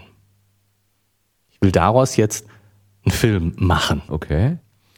Ähm, das heißt, ich habe, wie du schon richtig gesagt hast, mein, mein Film wird sozusagen nachher schmaler als die Kamera letzt- oder als das Belichtete, weil ich ja so ein bisschen darüber hinweggestrichen bin. Ja. Aber ähm, wie auch immer, ähm, ich habe vielleicht in der, in der Kamera eine Auflösung von, äh, was weiß ich, was hat so eine normale Kamera an Auflösung? Frag mich nicht nach Video oder nach Fotos, keine Ahnung. Keine Ahnung, aber ist, auch, ist ja auch eigentlich egal. Sagen wir, ich habe in, in, in der, in der äh, Einrichtung eben 1000 Pixel und mein, mein Videobild soll nachher 500 Pixel Breite haben. Das ist, das, das ist der zentrale Bereich, der mich interessiert. Und ich habe eben so ein bisschen drüber hinweggestrichen, so dass ich die, die 1000 Pixel habe. Aber ähm, auf jeden Fall will ich äh, äh, ganz viele Bilder hintereinander machen, wir sprechen hier von 350, das bei einem 25 äh, Frames pro Sekunde wären das ja gerade mal äh, 350 äh, sind dann 10, äh, 14 Sekunden. Oh, da lohnt sich noch nicht mal die Popcorn-Tüte aufzumachen. ja, genau. Aber also, wenn wir davon mal ausgehen, will diese 14 Sekunden Film machen. Auf jeden Fall will ich aus ähm, 1000 Bildpunkten nebeneinander 350 mal 500 Bildpunkte nebeneinander machen, was viel, viel, viel, viel, viel mehr sind. Ja, genau. Und das heißt, im Prinzip ist ja, wenn ich, wenn ich jetzt umgekehrt denke, mhm. ich hätte schon, ich wüsste schon, wie der Film aussehen müsste.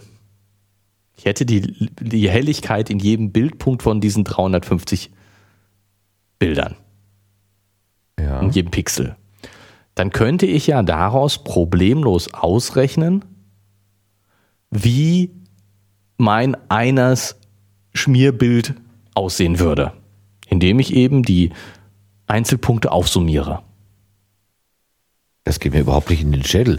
Wie, also ich habe äh, also, ich habe auch die ganze Zeit, ich, meine, meine alte Foto-App hier auf dem Handy, die hatte so eine ähm, äh, so eine, so eine Spezialeinstellung. Ich konnte eine gehende Person äh, filmen sozusagen und dann hatte ich hinterher ähm, von dieser Person so ähm, einzelne, so wie so äh, Schnappschüsse, aber alles in einem Bild. Ich sah also mhm. die Person äh, in, in einem Foto in der Bewegung. Hatte so zehn Abbildungen von derselben Person, aber im selben Bild. Äh, im, ja. im selben äh, Kontext sozusagen. Der, ja. der Hintergrund war scharf und die Person auch, was mhm. ja normalerweise gar nicht funktioniert, aber das hat die irgendwie ausgerechnet. ausgerechnet. Genau. Das, und so, so stelle ich mir das jetzt gerade vor. Ich habe also ein, ein Bild, wo ich, wo ich äh, von einem sich bewegenden Objekt so mehrere Abbildungen drin habe und da soll ich jetzt den Film da herausrechnen. Ähm, ja, bin nee, ich nee. da komplett auf dem, auf dem Holzweg mit meiner Vorstellung? Ja und nein.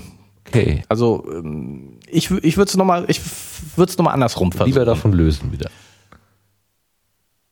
Ja, ich meine, es ist, es ist schon dann auch, was da in der Kamera passiert ist, denke ich auch schon wieder eine ähnliche Optimierungsaufgabe. Aber ähm, lasst uns andersrum. Nochmal versuchen andersrum.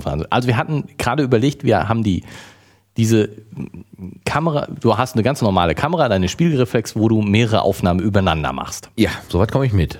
So. Und ähm,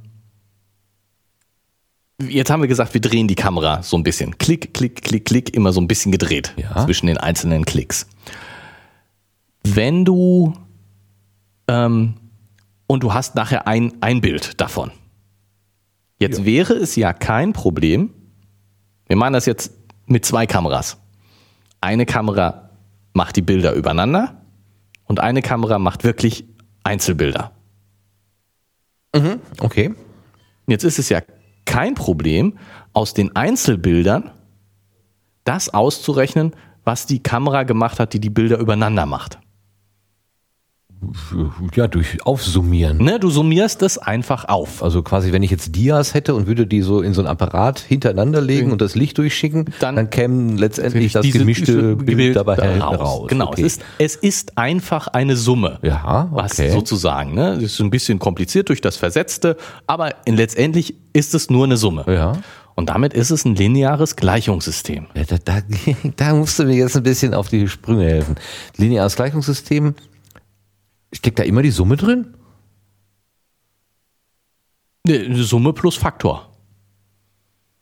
Diese Faktoren sind jetzt ziemlich einfach, aber lineares Gleichungssystem ist Summe plus Faktor.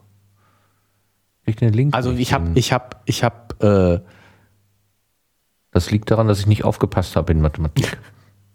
Das glaube ich dir nicht. Dann wird mir der Sebastian Ritterbusch jetzt aber die Leviten lesen. ja, genau. Außerdem stimmt es ja nicht. ähm, wie kann man das denn jetzt möglichst einfach anschaulich machen? Ähm, Mit wenigen Dimensionen hilft es oft. Ja, wir haben ja nur zwei. Insofern wen, viel weniger Dimensionen haben wir nicht. Wenig Bildpunkte.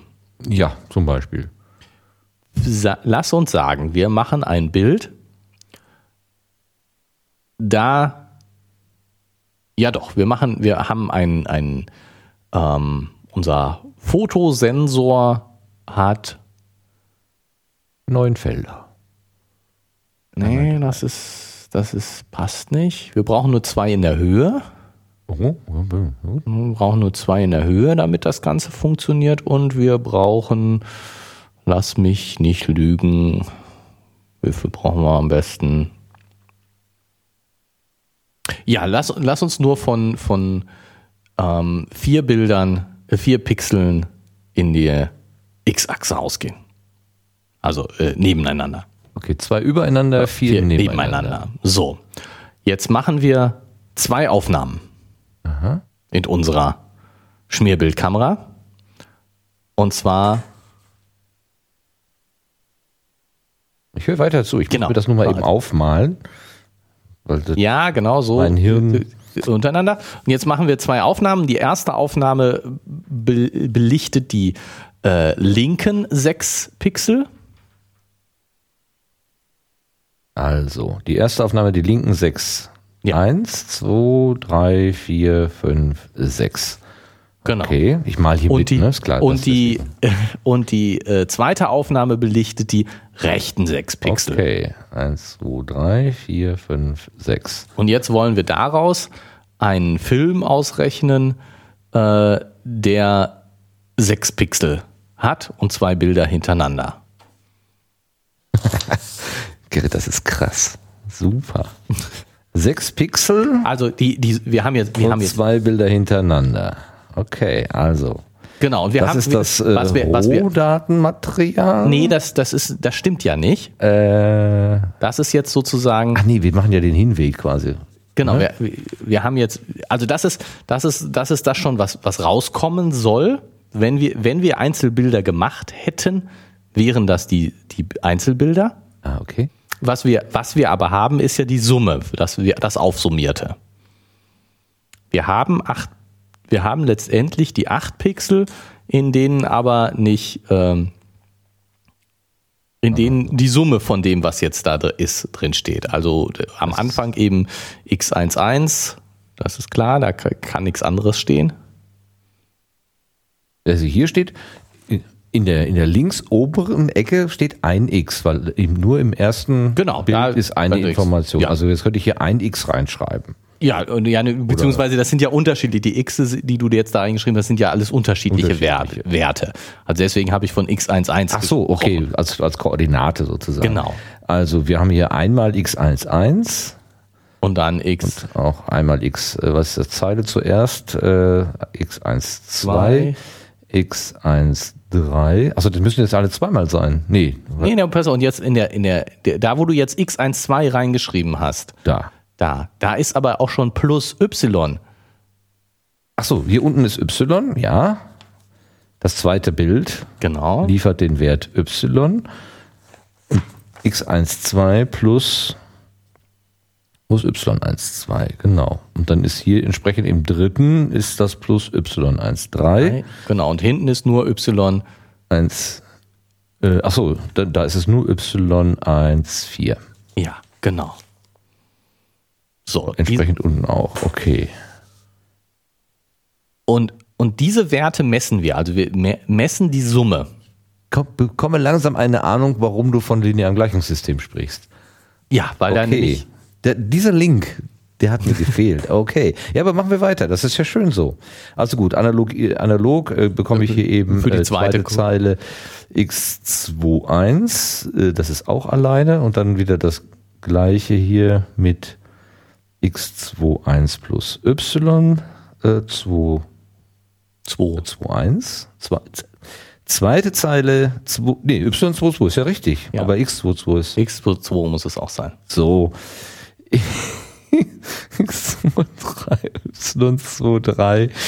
Und hier steht nur Y24. So, weil Genau. es in dem ersten Bild nicht. Genau. Und was wir jetzt, So. was wir jetzt messen, sind die, sind diese acht Summen, die wir da stehen haben. Genau. Die, Die messen wir, das, das haben wir. Mhm. Und jetzt wollen wir aus diesen acht Summen auf diese zwölf x und y zurückschließen. Aha. Okay. Also wir haben, wir haben letztendlich, wenn wir jetzt, wenn wir jetzt in die Felder, äh, die du da hast, ähm, den Messwert M11 bis M24 schreiben würden, dann hätten wir ja da äh, lauter Gleichungen stehen. Acht Gleichungen. Weil nämlich steht M11 ist gleich X11, Genau. M12 ist gleich X12 plus Y12 und so, So weiter, weiter und so fort. Genau. Genau. Und äh, M, äh, die M-Werte wären bekannt. Die haben wir, genau. Die sind bekannt. Wir haben also acht Werte und wollen daraus zwölf Werte ausrechnen. Und da sagt der Mathematiker in dir, das geht. Das ist unterbestimmt, sagt der Mathematiker. Okay. Das ist auf jeden Fall, wenn lösbar, nicht eindeutig lösbar. Also es gibt mehrere Lösungen, die Genau. das Und jetzt muss man in, in, der, in der Realität, jetzt haben wir ja hier unser super vereinfachtes Beispiel mit ganz wenigen Pixeln und vor allen Dingen nur zwei Frames, die wir in dem Film haben wollen. Wenn wir mehr Frames hätten, wäre das System noch viel mehr unterbestimmt. Ja. Ne? Also ich meine, wir haben jetzt das Verhältnis von, von äh, acht Messpunkten zu zwölf Variablen, die wir ausrechnen wollen. Äh, tatsächlich ist das eher so ein Faktor äh, äh, 1000, der da drin steckt. Also nein, ähm, das könnten wir doch, wir haben ja bei den 350 Frames, wenn wir jetzt nicht davon ausgehen, dass die, dass die Breite reduziert wird, äh, haben wir 350 mal so viele ähm, Pixel, die wir ausrechnen wollen, als die, die wir gemessen haben. Also es ist massiv unterbestimmt. Heißt aber, ähm, äh, das gemessene Ding kann aus ganz, ganz unterschiedlichen äh, Ereignissen Genau. generiert werden oder ist- ent- entstanden sein. Also Genau, es ist- letztendlich, wenn ich ein Bild habe, was ich mit so einer Überbelichtung gemacht habe, dann kann das äh, und dann kann das äh, ja, ich kann dann vielleicht nicht genau sagen, habe ich jetzt ein Fußballstadion fotografiert oder ist das eine Kirche oder äh, keine Ahnung, ist das ein Badesee? Es ist einfach ein, ein strahlendes irgendwas Das- und genau. es kann Jetzt- alles Mögliche sein. Genau. Und wenn ich jetzt, also jetzt kann ich schon, ähm, wenn ich sage, ich habe einfach wild fünf Bilder übereinander belichtet und ich möchte die wieder trennen. Wir haben festgestellt, es ist massiv unterbestimmt. Unterbestimmt. Wir haben Freiheitsgrade, wir müssen irgendwie was wählen. Und jetzt ist die, die, ähm, das, was gemacht wird, um es zu wählen, ist eben zu sagen, wir machen daraus ein Optimierungsproblem. Wir nehmen die fünf Bilder, die am plausibelsten sind, wenn wir das trennen. Aber dann brauche ich doch eine Optimierungsbedingung, die ich Genau, dann dann erfüllen ich, muss. Ne? Genau, genau. Jetzt brauche ich eine Überlegung, also die, die, die äh, sozusagen ins, ins Unreine gesprochene ist eben dieses am plausibelsten. Aber mathematisch müssen wir das natürlich ein bisschen genauer fassen. Was soll das heißen am plausibelsten? Ne? Also das ist ja, das ist noch nichts, wonach wir optimieren können. Das müssen wir erst noch operationalisieren. Da, wo der Lehrer am wenigsten Fehler dran schreibt, ist das. am plausibelsten. Und was eben hier gesagt wird, was, was man macht, ist äh, das, wo die totale Variation am geringsten ist. Was heißt das? Ja, was heißt das? Die totale Variation. Also Variation Für dieses ja, Mals wählt man in der Regel die totale Variation.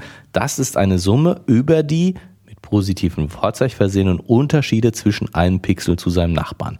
Das heißt, Über diesen Satz könnte ich äh, 137 Jahre meditieren. 27, Also, 127. Oder genau, ja, wir wollen ja exakt bleiben. ich würde ihn nicht verstehen. Das heißt, ich gucke mir jetzt jeden Bildpunkt an. Ich muss, ich muss jetzt, Die, die, die, die ich hier, nein, die, die ich hier gemessen habe. Also nein, nein, nein, sondern ich habe jetzt, ich kriege jetzt, also ich habe die, die M1, M2 und so gemessen Okay. und rechne mir, ich sage jetzt mal in Anführungsstrichen, alle möglichen äh, X aus. Ich mache den, den Schritt rückwärts, rechne mir alle möglichen X und Y aus. Da kriege ich viele, viele, viele, viele, viele Gesamtlösungen sozusagen. Also viele X- und Y-Werte, die letztendlich dieses Ja, Schema von Bedingungen erfüllen. erfüllen. Genau, also Sets von X Ja, und Sets, Sets genau, genau. und Y Werten. So. Und für so ein Set berechne ich die Plausibilität oder die totale Variation. Und die totale Variation heißt, ich gucke mir an jeden Pixel, das x11 zum Beispiel, dann nehmen wir den Punkt eher in der Mitte, das x12, und gucke mir zu diesem Punkt die, Ab die Unterschiede zu den Nachbarn an Ja. sage, also wie viel ist die Differenz zwischen x11 und x12, äh, nein, wir fangen mit x12 an, die, Unter die Differenz von x12 zu x11, das ist ja Nachbar. Ja, die sind hier oben, die beiden. Oder die Differenz von x12 zu x22. Auch ein Nachbar. Ja, Die Differenz von x12 zu x13. auch ein Nachbar. diese ganzen Differenzen, also zu allen Nachbarn, ob man jetzt die vier Nachbarn nimmt, direkten Nachbarn oder die neun Nachbarn, das Feld drumherum, geschenkt. Da kann man noch äh, spielen sozusagen. Genau, geschenkt. Aber das Prinzip ist erstmal, ich gucke mir sozusagen den Wert eines Pixels an und vergleiche diesen Wert mit dem Nachbarwert. Mit, mit den Nachbarn. Mit den Nachbarn, Genau. genau. Und Wenn sage- die stark unterschiedlich sind, ist es wahrscheinlich nicht so plausibel, oder? Genau, das ist nämlich genau. Und diese, diese, und jetzt su- summiere ich alle diese Differenzen Ja, um, und die nehme ich mit um, positiven Vorzeichen, also Absolutbeträge der Differenzen. Um, überhaupt eine Größe, ähm, eine handhabbare äh, Größe? Zahl für unterschiedlich oder Gleichheit zu bekommen. Genau, genau. Die summiere ich alle aus über Okay. das ganze Bild und Ja. sage, das Bild ist plausibel, wenn der Wert möglichst klein ist. Äh, ja. was er eben beschreibt, wenn ich so dieses, früher hat man es beim Fernseher, heute schalten die Fernseher alle ab, wenn man, wenn man das, das heißt, Kinder kennen das gar nicht mehr, dieses weiß, weiße Rauschenbild. Ja. Diese, so ein Rauschenbild mit Das lauter Sie- weißen und Du musst ja nur Sachen bei YouTube angucken, die in Deutschland verboten sind. Dann hast du das was. okay, also dieses Kinder kennen das sehr wohl. alles klar. Wieso kriegt man das auf YouTube? Naja, wie auch. Ich habe das letztens gesehen. Wo war das denn? Äh, irgendein. Ach, was war das denn? Was war das denn? Äh, irgendein Astro. Ähm, war das mit, mit, mit, mit dem Jupiter, mit der, mit der, äh, nee, wo sind wir gerade? Bei Pluto, ne? Wir beobachten Pluto mit der Horizon-Mission. Ja, kann sein. Da war irgendwas und äh, das wollte ich mir angucken und da stand eben dabei, dass das in Deutschland nicht äh, zugelassen sei. Und es war genau dieses, dieses Rauschen. Das hat mich sehr daran erinnert eben. Naja, auf jeden Fall. Früher, Fernseher, weißes, wenn kein Sender äh, drin war, weißes Rauschen. Genau. Was äh, ganz äh, klar schwarze und weiße Pixel völlig wild durcheinander war. Das hat natürlich in einer extrem hohen äh, totale Variation Ja. und demgegenüber ein sehr ähnliches Bild, was überall grau ist, hat überhaupt keine Variation. Ja, weil der, ja, ja, ja, klar. So, Mhm. und- weil und der Wert, der, der Wert eines Pixels, eines, eines, ja, sagen wir mal Pixel, eines, eines Elementes, ähm, was extrem weiß oder extrem schwarz ist, direkt nebeneinander, Super. gibt mathematisch eine Genau. maximale Differenz. Ja. ähm, für unser Auge jetzt vielleicht, unser Auge ist gnädig, das macht dann irgendwie so grau da draus. Wenn es aber grau wäre, wenn beide Pixel grau wäre, hätten sie eben aus, aus, aus rechnerischer Sicht, ich will gar nicht mehr mathematisch sagen, aus rechnerischer Sicht eben die Differenz null. Genau.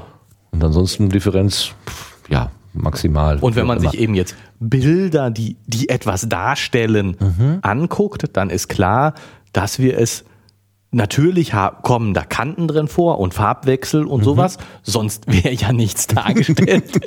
Aber dass doch die überwiegenden Pixelübergänge zu Nachbarn wenig Variationen haben. Weil sonst haben, sonst ist es nämlich völlig durcheinander, sonst sind es Einzelpixel, sonst kann man nichts erkennen. Sobald ich was erkennen kann, habe ich Flächen, die einigermaßen gleich sind. Und deswegen ist die totale Variation von realen Bildern im Verhältnis zu einfach zufälligen Bildern relativ klein. ja, weil es einfach viele gleichartige Flächen geben muss, sonst wird gar nichts dargestellt. Sonst kann man nichts Ja, ja, erkennen. klar. Genau, Aha. sonst kann man nichts erkennen. ja. Und deswegen ist dieses, das ist schon ein vernünftiges Maß für die Plausibilität. Das ist ja irre. Also ich bin gerade, ich stehe ich steh gerade hier so, der, wow, ja klar. Ja, schön. Super. Ja, aber das, ich finde, das ist schon begeisternd, oder? Ja, ja. ja, ja.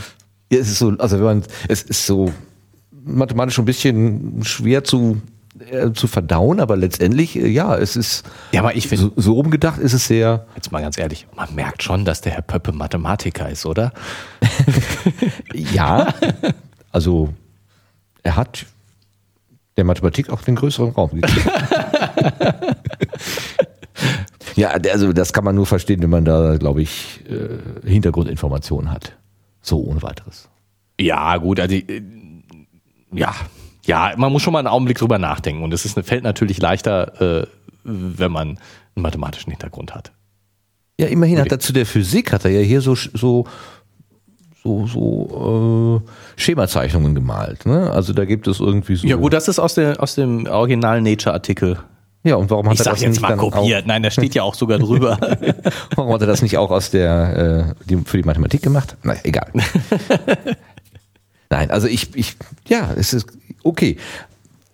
Wir sind ja noch nicht am Ende, glaube ich. Aber ähm, wir suchten ja gerade eine, äh, wir hatten, also äh, der Gedanke war, aus der Vielzahl aller möglichen Lösungen für dieses, ist das ein Gleichungssystem, nennt man das? ja, genau. Das Lineares Gleichungssystem. Gleichungssystem. Das ist unterbestimmt, das heißt, also es gibt nicht eine Lösung, sondern ganz viele. Da suchten wir eine Nebenbedingung, die uns hilft, aus der, aus den, was weiß ich, tausend verschiedenen Lösungen jetzt die eine oder die zwei oder die 15 äh, Viel, viel plausibelsten irgendwie rauszukriegen, suchten die Nebenbedingung und eine der, der, der naheliegenden Nebenbedingungen ist diese totale Variation. Das heißt also, wir nehmen die Lösungen, die ähm, ähm, darauf hindeuten, dass auf dem Bild irgendetwas nicht Zufälliges abgebildet ist. Genau. Ja, genau. Yeah. Genau. Das ist eine plausible, ja, was Ja. nicht zufälliges abgebildet ist. Und ähm, also das sind eher Millionen von möglichen Lösungen, die da, die da jetzt bei realen Sachen sind. Und ich hatte gedacht, jetzt da ist auch Nein, nein, aber das ist, das ist, das, ob jetzt ein tausend, aber es sind Ob richtig. tausend es- oder eine Million ist ja ganz sind, egal. sind richtig, sind richtig viele und äh, naja, wie auch immer. Ähm, und zusätzlich kommt noch, wenn ich jetzt, das, das löse ich, das ist ja jetzt kein, kein Lösungsverfahren mehr für lineare Gleichungssysteme, sondern ein Optimierungsverfahren unter der Randbedingung, ich möchte möglichst das Gleichungssystem lösen. Okay. Das ist ja ein bisschen, wir haben, wir haben Achso, ja, man steckt das, also man macht es nicht so, dass man sich tatsächlich erst alle möglichen Lösungen zur Seite legt und dann diese Lösungen nochmal anguckt, sondern das macht man quasi alles in einem, Schritt. Genau, weil Ja. sonst wäre es ein bisschen sehr, sehr, wird es ein bisschen länger dauern ja. als zehn Minuten, von den zehn Minuten, die Sie hier schreiben. Ähm, und was, was in der Praxis heißt, dass man das äh, Gleichungssystem gar nicht mehr exakt löst, sondern nur noch eine Näherungslösung bestimmt. Das heißt, man hat ein insgesamt ein Optimierungsverfahren, das eben sagt, ich möchte von, de, von einer Lösung möglichst wenig abweichen und die totale Variation möglichst klein haben. Also beides wird einfach klein gehalten. Okay. Ne, ich, ich, äh, wir haben ja eben dieses, dieses, dieses Gleichungssystem gesagt, wir haben die, diese M-Werte, bei uns hießen die M, die Messwerte, und wir haben unsere X-Werte, die, die, und Y-Werte, die die Lösungen stimmt, und ich summiere die X- und Y-Werte einfach auf und kriege einen Wert raus für jeden Pixel, der von dem M, wenn ich jetzt einfach irgendwelche zufälligen Zahlen für X und Y nehme, der von den M-Werten abweicht.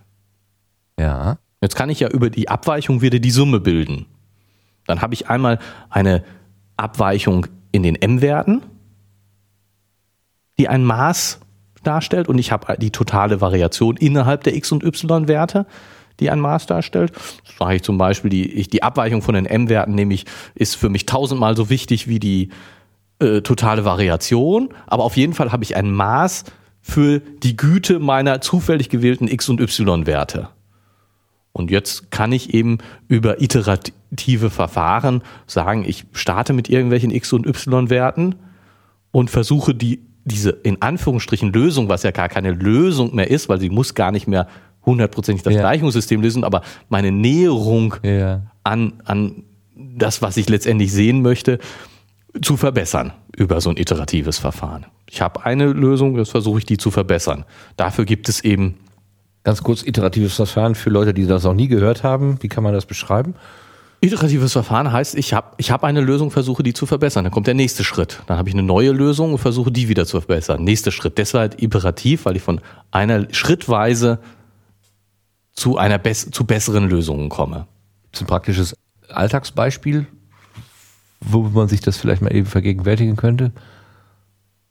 Ähm, ich kann, ich, mir fällt jetzt im Moment nur das ein, was man in der Schule gemacht hat. Wenn ich eine Torte auf vier Personen aufteile, dann schneide ich sie einmal in der Mitte durch, dann habe ich schon mal zwei Teile. Dann schneide ich die beiden Hälften nochmal wieder durch und dann, ach, dann komme ich plötzlich zu vier Teilen und dann, also die zwei Teile sind noch keine Lösung, dann mache ich das gleiche nochmal. Aber ich bin schon besser, bin schon, bin näher, schon näher, dran, genau. Und Und dann bin ich aber, wenn ich sie zweimal schneide, statt nur einmal, Ja. dann habe ich im Prinzip die Lösung, was ich bei, bei Anwendung desselben, Genau. desselben Verfahrens. äh, Also ich muss das Verfahren zweimal anwenden. Wenn ich acht Leute habe, muss ich halt äh, dreimal äh, schneiden. Drei. Ja. ja, Ne? Also so, äh, so das Ja, Kann man das so ganz grob? Ja, ja, doch. Also immer, aber so- letztendlich ähm, hat man das ja in vielen Stellen, dass ich, dass ich äh, sozusagen immer, immer weiter verbessere. Ähm, kontinuierliche Qualitätsverbesserung in Firmen, äh, dass ich eben Verbesserungsvorschläge sammle, die einführe und wieder Verbesserungsvorschläge sammle und die einführe und so. Ne? Das ist auch ein iteratives Verfahren. Wenn ich dreimal ein Haus gebaut habe, mache ich die Fehler vom ersten Mal auch nicht wieder wahrscheinlich. Ne? Mache ich andere zum, Fehler. Zum Beispiel, genau. Da funktioniert das natürlich nicht.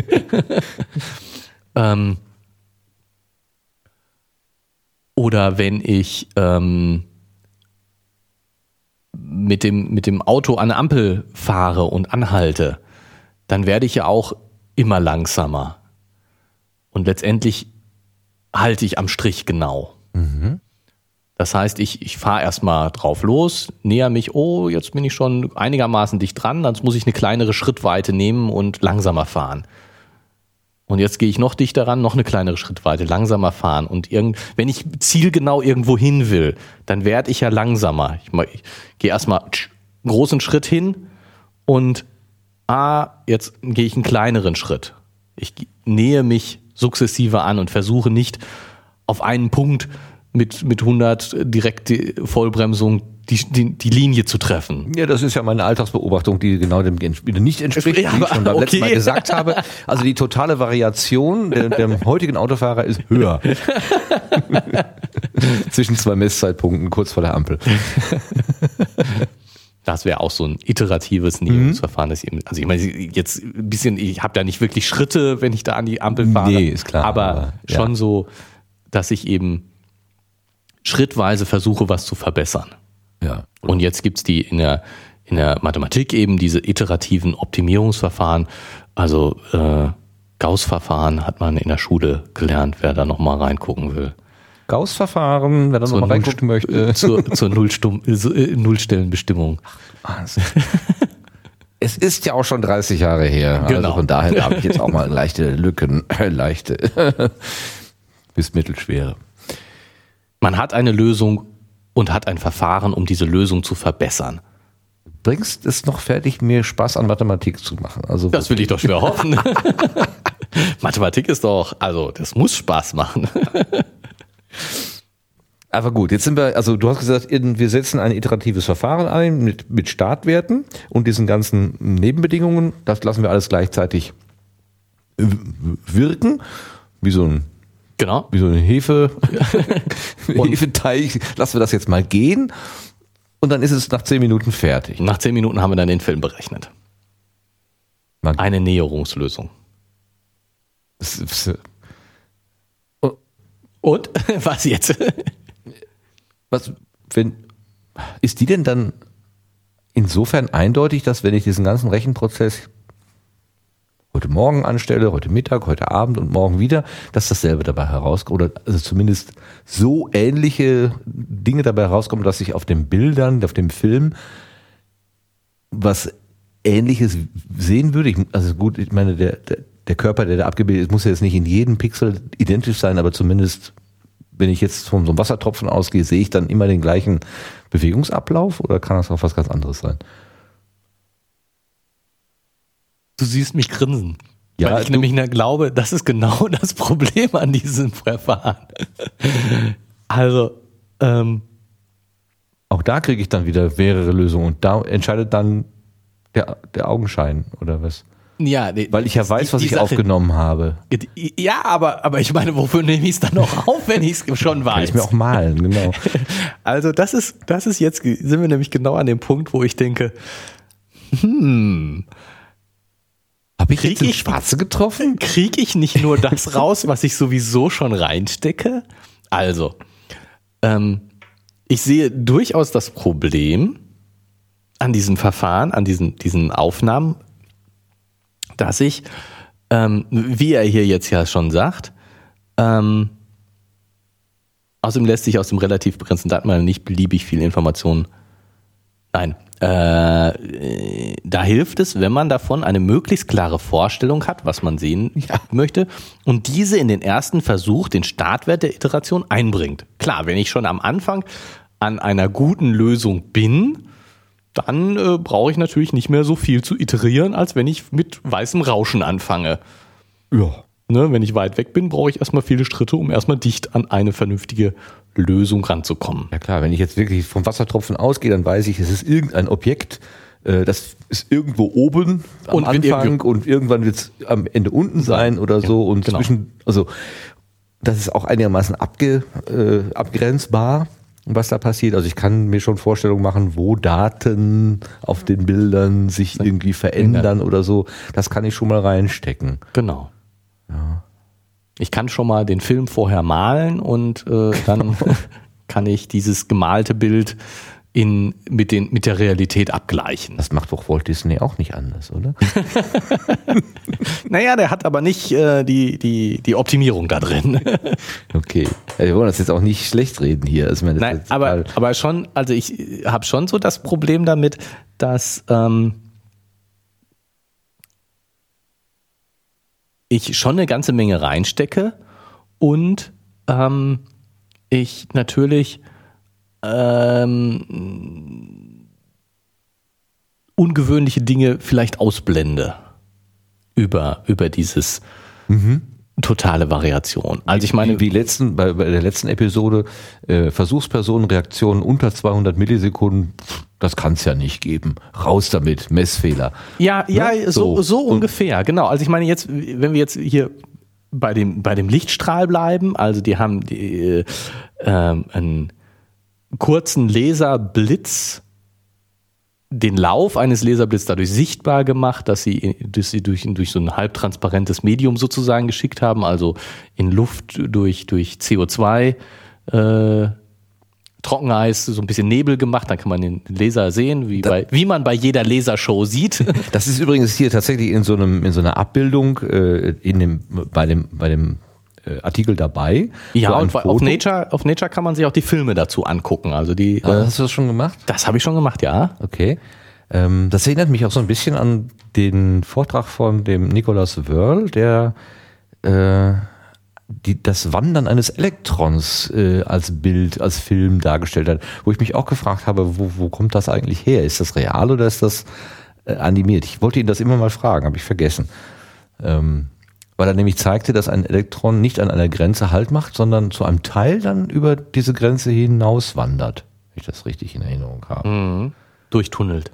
Ja, genau, genau. Und da fängt dann die Magie an irgendwie.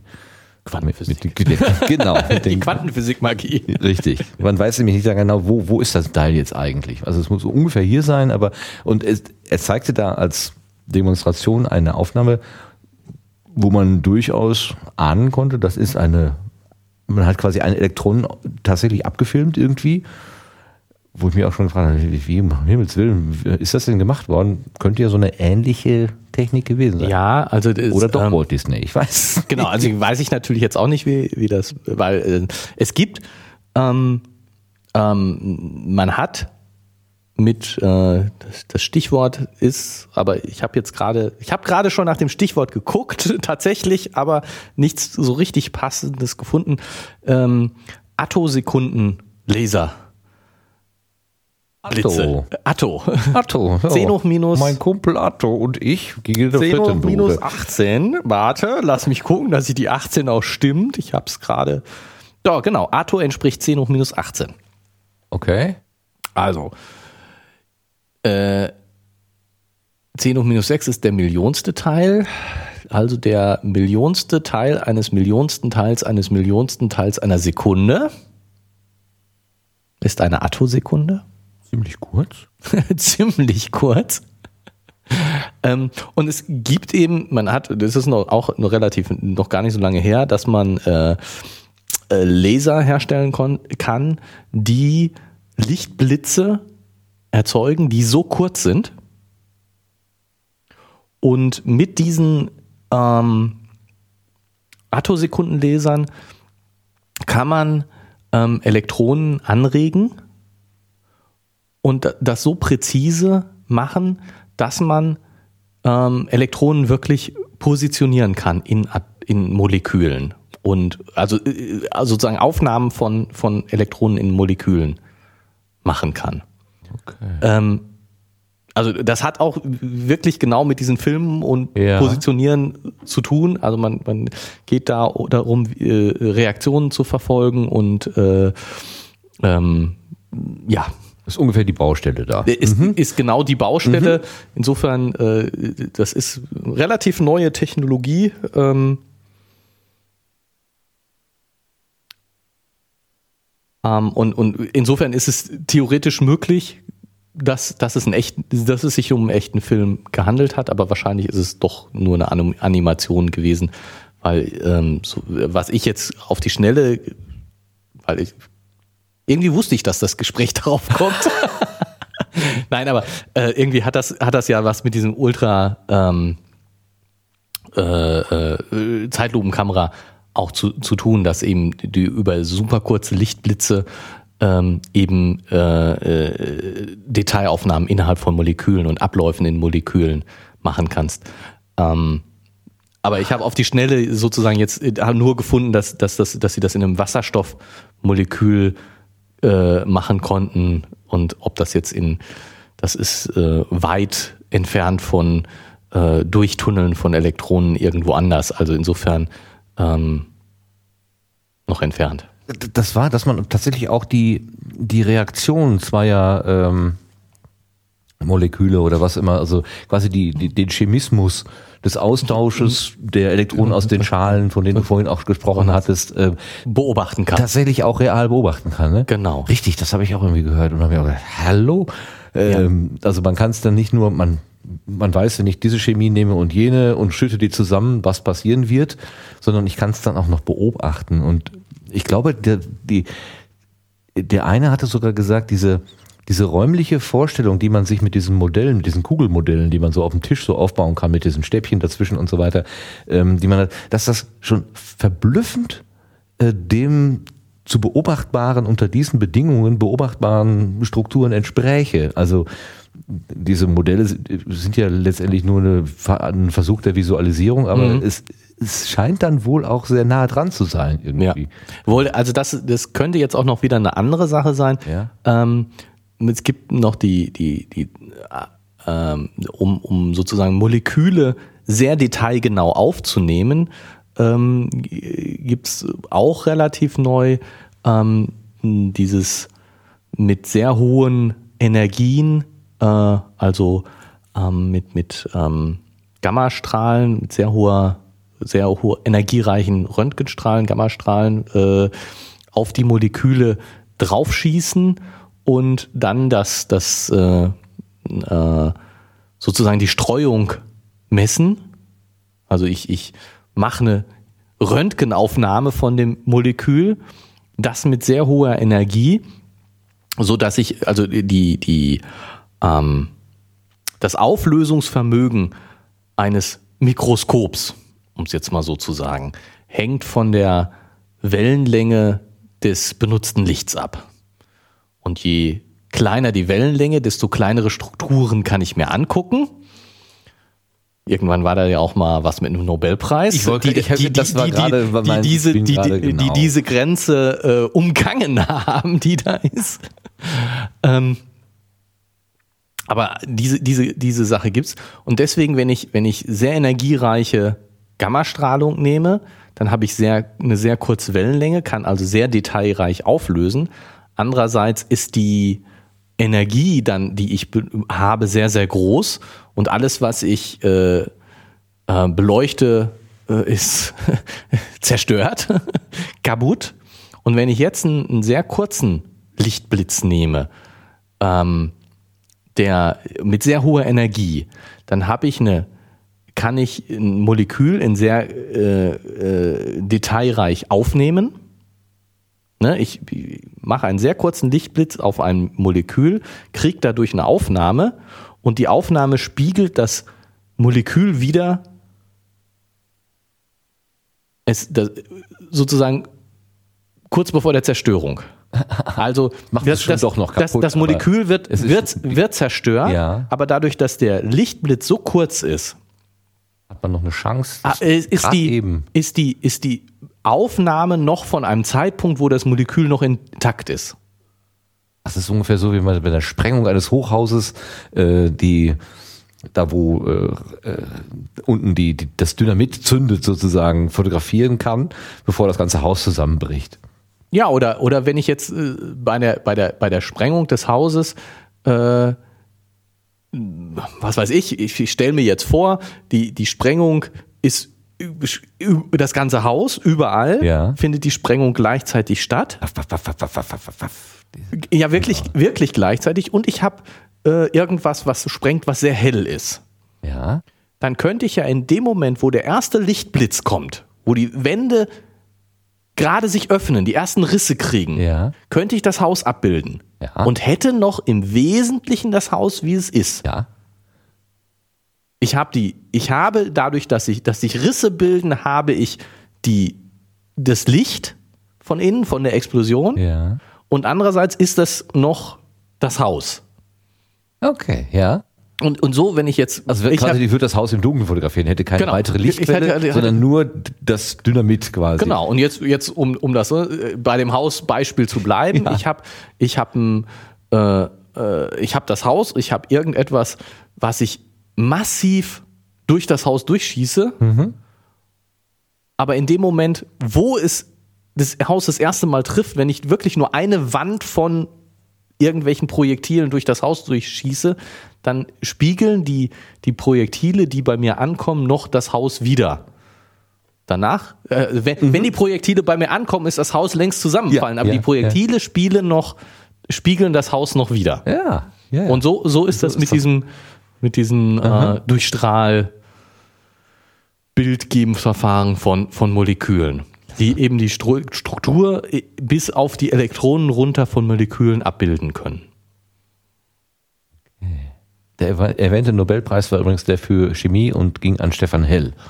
Genau, und das ist, das ist die, die haben über, über einen Trick äh, diese, diese eigentliche Grenze, ich kann mit einem, mit einem, äh, ich kann Dinge abbilden, äh, nur, ja, die, die, das, die, die kleinste Sache, die ich abbilden kann, hat mit der Frequenz des äh, Untersuchungsmedium, äh, des Untersuchungslichtstrahls allgemein zu tun.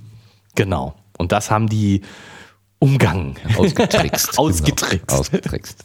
So, wir sind aber jetzt hier, ich wollte, äh, wir sind gekommen, als ich gerade sagte, es gibt ja eine Abbildung, wo das eben dargestellt ist, wo man sich auch mal einen Eindruck verschaffen kann, wie diese Bilder, wie diese, diese Filme denn eigentlich aussehen. Und das sind, also wenn ich das jetzt mal hier zum, diese Einzelaufnahmen, die hier natürlich abgedruckt sind, wenn ich die jetzt zu einem Film mir vorstelle, es ist im Wesentlichen eine schwarze, ein schwarzer Hintergrund, in dem sowas wie, pff, ja, so, also wenn man jetzt äh, hier Rosetta und Philae im Kopf hat, das sieht so ein bisschen aus, als würde da so ein Komet äh, am, äh, am Himmel vorbeiziehen, am schwarzen Nachthimmel vorbeiziehen. Das ist also so eine etwas zentrale Helligkeit und drumherum so ein bisschen weniger. Nicht unbedingt nur in eine Richtung äh, abgelenkt, aber Ähm, so ungefähr kann man sich das halt vorstellen, wie so astrologische, ich jetzt nicht runter? astronomische, Astro, habe ich vorhin auch schon mal Astrologie gesagt? Ich fürchte ja. Das Mir nicht ausges- aufgefallen. Das ist mir ausgesprochen peinlich. Also ich meine das mit dem Logos. Nein, mit dem Nomos. Was denn jetzt? Mit dem Astronomie. Nomi, ne? Logi ist das, wo gelogen wird. Warum haben die denn das Logos im? Das ist doch gemein, das ist doch fies. Naja. Oh, es ist ja sogar farbig. Also das liegt, ich habe ja auch eine Schwarz-Weiß-Kopie. Guten Abend. Also hier ist es auch. ja, ich sehe es. Ich sehe es. Ich habe die billige Kopie. Ach du Heiligsblechle, das ist aber spektakulär. Gerrit zeigt mir gerade auf seinem Laptop den, den Den Film. Das ist jetzt also ein, ein äh, gepulster Laser, der von einem Spiegel abgelenkt, also der, Genau. ein, ein, ein Photonenbündel. Ist das?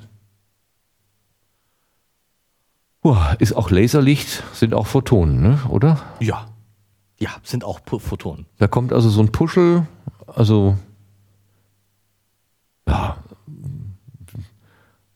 wie soll man das sagen? Also wie so ein Tennisball, aber der nicht, der keine scharfen Ränder hat, äh, kommt auf, den, auf diese Spiegelfläche und Wird reflektiert.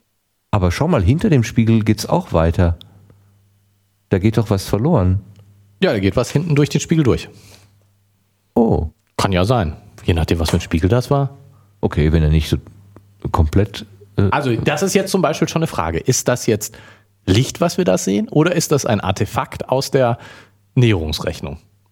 Aha, Also, okay. was, ich meine, was wir jetzt hier sehen, ich denke, der, der Spiegel, den man hier sieht in dem Bild, der ist ja nachträglich reingemacht. und Rein im Spiegel retuschiert, genau. Rein retuschiert, weil ich meine, den, den sieht man natürlich nicht. Äh, Man hat eine dunkle Umgebung, ähm, damit man den Laser äh, besser sieht und man hat äh, einen Nebel, um den Laser sichtbar zu machen.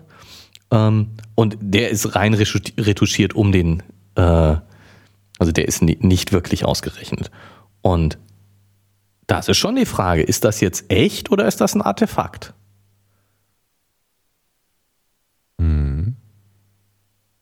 Mich wundert auch, dass das. Also der, der, dieser Lichtpunkt kommt in. Also das ist ein quadratisches Bild und quasi im, in der oberen Hälfte an der linken Seite betritt dieser Lichtpunkt das Bild. Dann wandert es zum Spiegel, der rechts schräg aufgehängt ist und äh, wird abgelenkt und geht dann nach links unten weg. Aber es hat so ein, so ein Verweilmoment irgendwie, fast in der Bildmitte im oberen Teil. Da, da scheint es für einen Augenblick irgendwie stehen zu bleiben. Oder, oder sich umzudrehen. Oder Scheut vor dem Spiegel. ja, so sieht es fast aus. So, huch, da ist ein Spiegel. Ach, ein Spiegel. Ach ja, da muss ich mich ja vorwerfen. Also ganz naiv würde ich ja denken, warum ist das nicht kontinuierlich? Aber was weiß ich, wie ein gepulster Laser sich verhält. Oder ein, ein, ein, ein Bündel von Photonen, die aus einem gepulsten Laser geschubst Man geht werden. davon aus, dass der kontinuierlich ist. Ja, aber Also kontinuierlich läuft, die Lichtgeschwindigkeit beibehält. ja, aber er scheint sich irgendwie auf dem Weg so ein bisschen zu überlegen, hm, Was, was er macht. was mache ich denn jetzt? Ja, ich meine, die Frage, ist das jetzt äh, von Walt Disney? also ja, ist es ähm, vom, vom Wunsch getrieben, was ich eigentlich sehen möchte? Dann sehe ich das halt auch. Und wie, wie viel ist dann sozusagen auch noch ähm, schön gerechnet? Oder ist das all- tatsächlich dann. Und wie viele andere Filme die so, so ähnlich sind, existieren und man hat aus dem, aus der Möglichkeit, nee, gibt's ja dann nicht, ne, weil wir ja sozusagen, wir haben ja diese eine Optimierungsaufgabe, mit, die, die alle Bedingungen gleichzeitig mit diesem iterativen Verfahren äh, erfüllt, dann kommt ja dann am Ende dann eine Lösung dabei raus, oder? Ich weiß ja auch nicht. Nein, muss nicht. Muss auch Also, nicht. also klar, ich es, kommt, so- es kommt bei dem iterativen Verfahren kommt eine Lösung raus. Eben. Aber ob du äh, oder nein, falsch. Ich breche das iterative Verfahren irgendwann ab. Ja. Ich sage, ich rechne 100.000, 10.000 Schritte in der Iteration äh, und sage dann, jetzt wird meine Lösung nicht mehr besser. Irgendwann breche ich das Verfahren ab, weil ich sage, jetzt ändert sich eigentlich nichts mehr. Ähm, aber es ist äh, durch nichts klar, jetzt erstmal grundsätzlich nicht, durch nichts klar, dass wenn ich mit einem nicht, wenn ich mit einem anderen Startpunkt angefangen wäre, ich nicht zu einer ganz anderen Lösung gekommen wäre. Mhm. Also dass es es ist durch nichts klar, dass es nicht mehrere Minima gibt. Ne, ich minimiere das und äh, gehen wir mal davon aus, ich strebe wirklich einem Minimum zu und ich bin, wenn ich mit das iterative Verfahren abbreche, auch so dicht an einem echten Minimum, dass, dass es keine Rolle mehr spielt. Mhm. Ich habe dieses Minimum gefunden, auch wenn ich noch nicht ganz genau drauf bin, aber das unterscheidet sich jetzt durch nichts Sichtbares mehr von dem echten Minimum. Aber es ist absolut nicht klar, dass es nicht noch andere Minima gibt, die äh, ja auch Lösungen sind sozusagen. Mhm. Und das ist jetzt eben, ich stecke ja schon was rein. Ich stecke schon rein hier, ne, äh, da hilft es, wenn man eine, davon eine möglichst klare Vorstellung hat. Ja, ja, ich stecke klar. die Vorstellung schon rein und äh, klar, ich meine, vielleicht finde ich etwas Überraschendes. Also wenn ich jetzt ja, wie wir gerade schon gesagt haben, wir, der, dieser Leser scheint in dem Film vor dem Spiegel zu scheuen. Ja. wenn, ich, wenn ich das jetzt noch, äh, dieses Experiment noch äh, zigmal wiederhole und egal welche, äh, welchen Startwert ich sozusagen reinstecke, immer wieder dieses Streu, Scheuen finden würde, wäre das schon überraschend und ich würde da hinterhergehen. Da würde ne, eine Hypothese sagen, entstehen, wäre die Hypothese, da ist irgendwas. Irgendwas ist irgendwas. da anders, als wir es erwartet genau, haben. Genau. Ähm, aber äh, also ich finde schon, dieses Verfahren hat seine Schwächen darin, dass ich eine ganze Menge an Wissen darüber reinstecke, wie es aussehen soll. Mhm. Andererseits klar, es ist natürlich das beste Verfahren, was man hat wenn man ein, tatsächlich sind ja diese, diese Sachen, die wir jetzt hier haben, wir, wir schicken Laserpulse auf einen Spiegel, wir schicken Laserpulse auf eine Materialgrenze. Das sind natürlich Sachen, die man wiederholen könnte. Also dieses ohne Näherung auskommende Verfahren, dass ich das einfach häufig genug wiederhole und dann umsortiere die Bilder, wäre, wäre in diesem Fall anwendbar. Mhm, und dann hätte ich mhm. einen exakten Film. Ja, man könnte das gegeneinander abgleichen und schauen, ähm, wie gut, wie gut ist dieses dieses Verfahren. Äh, Mini, Mini, Minimierungs, also Minimin-Verfahren sozusagen. Nicht Minimax, ja. sondern Minimin-Verfahren. Genau. Ja, also, also erstmal aber also ich Respekt vor dieser Überlegung und diesen ganzen. Äh, ich finde das so, ich, ich muss sagen, ich habe das gelesen und habe ich dir ja schon ja, ja. ziemlich früh gesagt. Wow, ich finde das total klasse. Das ist so verrückt, dass es einfach das gut ist, ist. Ja, genau. Es ist, ähm, das ist einfach, also ich, ich weiß gar nicht, was mich, was mich im Moment mehr fasziniert. Auf der einen Seite eben diese ganze, ähm, dieser ganze Versuchsaufbau, wo ja auch steht, dass man das Ganze äh, überhaupt nur hinkriegt, wenn der ganze Versuchsaufbau äh, exakt genug äh, aufge eingerichtet ähm, ist. Ne? Bevor wir, bevor wir ähm, ähm, darüber sprechen, lass uns noch einen, einen Punkt will ich auf jeden Fall nicht unerwähnt lassen, ja, den wir nämlich jetzt äh, die, die ganze Zeit noch ausgelassen haben. Ähm, das ist nämlich, dass es noch ein, ein Trick zur Verbesserung der Qualität gibt hier drin in dem ganzen Verfahren und das ist das mit diesen Fenstern, die auf und zu gehen. Ach ja, richtig. Aber nee, ja, das, da steht doch auch irgendwas mit Zufall. Genau. Ähm, wir haben ja. Möglichst regellos, ja. Genau, wir, wir, haben, ja, wir haben ja gehabt dieses, die, dieses Bild von der, von der Kamera, wo wir mehrere Aufnahmen übereinander machen. Ja. Und wir haben gesagt, wir bewegen die Kamera so, so ein bisschen äh, hin und hin, also was heißt in eine Richtung hin, um, um Bilder äh, leicht versetzt zu machen mhm. in diesem Bild und haben dadurch diese Summe, diese Summe. Mhm. Und du hattest ja die einzelnen Pixel aufgeschrieben, mhm. Messpunkte X, X und Y und da diese Summenbildung. Und man kann die, die Güte dieses Gleichungssystems deutlich verbessern, indem man einzelne, also tatsächlich, oder was wir jetzt ja wirklich haben, ist nicht nur X und Y, nicht nur zwei Messzeitpunkte. Beispiel, was wir uns eben angeguckt hatten wir X plus Y ergibt M, mhm. den Messwert. Tatsächlich haben wir ja viel mehr. Mhm. X, Y, äh, A, B, C, D, E, F, G und so weiter. Ne? Alle, alle möglich. Viel, viele Messpunkte, die wir aufsummieren. Ja. Wir haben eine lange Summe. Und man kann die, die, äh, die, die sozusagen Güte des, des, des Messverfahrens oder des, der, wie man äh, nachher die, das Gleichungssystem lösen kann, was man rausholen kann, dadurch deutlich verbessern, indem man einzelne Werte ausblendet. Man lässt bei einzelnen Pixeln äh, M bis P weg. Von A, B, C, D, E, F, G, H, J, K, M, O, P. Würde ich erstmal äh, intuitiv sagen, ist F, äh, ähm, ähm, na, Informationsverlust. Warum bringt das bessere Ergebnisse? Weil ich dadurch ähm, die, die, die Unterscheidung zwischen den benachbarten Pixeln verbessere. Ich habe ja, ich habe ja irgendwo eine Summe, dadurch, dass ich drüber streiche, habe ich ja eine, eine Summe von ähm, benachbarten Pixeln zu verschiedenen Zeitpunkten. Erhöhe ich den Kontrast, kann man das so sagen? Ja, ich, ich erhöhe die, ähm, da ich weiß, wo ich wann was ausgeblendet habe.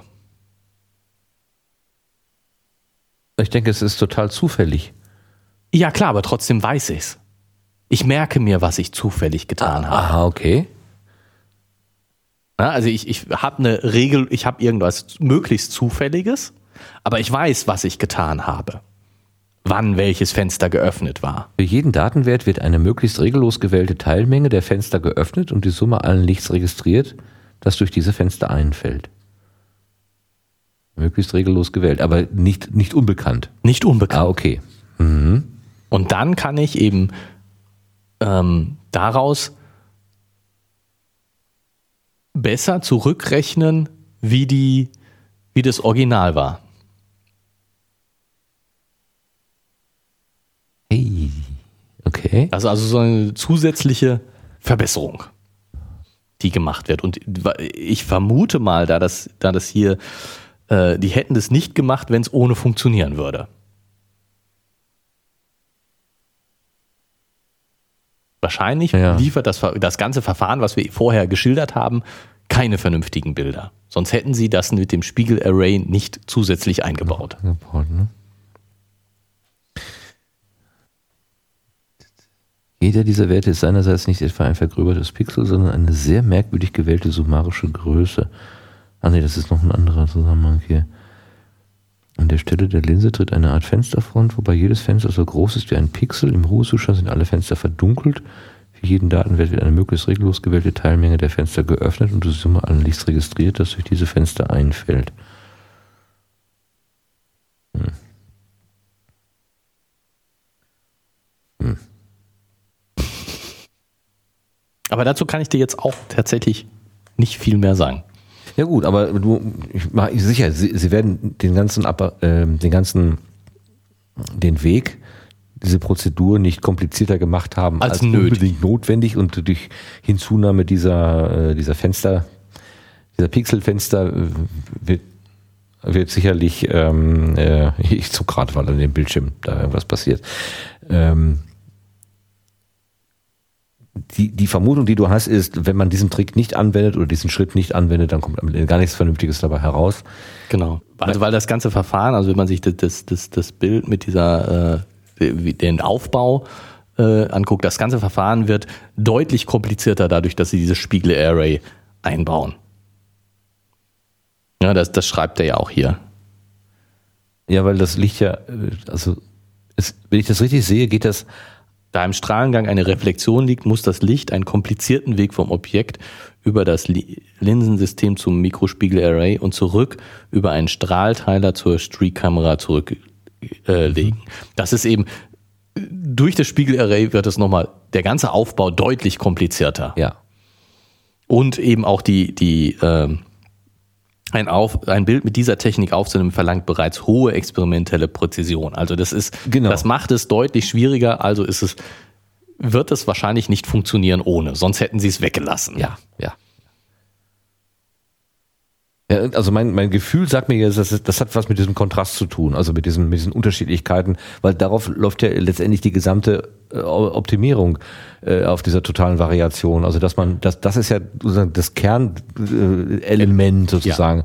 Und um das möglichst deutlich zu machen, stelle ich mir jetzt vor, macht man diesen ganzen Klimmzug mit diesen Fensterchen da irgendwie. Und zu, zu, zumal, wenn du sagst, ja, ich mache das, um ähm, die, die Unterschiede stärker hervortreten zu lassen, indem ich einfach an gewissen Stellen, die mir alle bekannt Bekannt sind, äh, aus der. Summe ein paar Elemente rauslasse, damit die Unterschiede, äh, die ich messe, dann eben deutlicher hervortreten. So.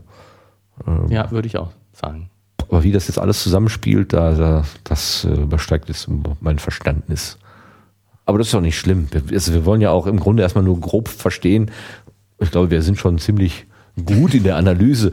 Ähm, hatten ja am Anfang schon ein bisschen Sorge, dass das alles ähm, sich gar nicht auflösen würde. Aber ich denke, wir machen schon hier gar nicht so ganz übel. Also ich habe einiges verstanden, was ich vorher überhaupt nicht verstanden hatte, dank deiner Hilfe. Herzlichen Dank. Ähm, wo kann man das denn vielleicht gebrauchen? Das wäre jetzt nämlich die nächste Frage gewesen. Ähm, wofür ist es gut?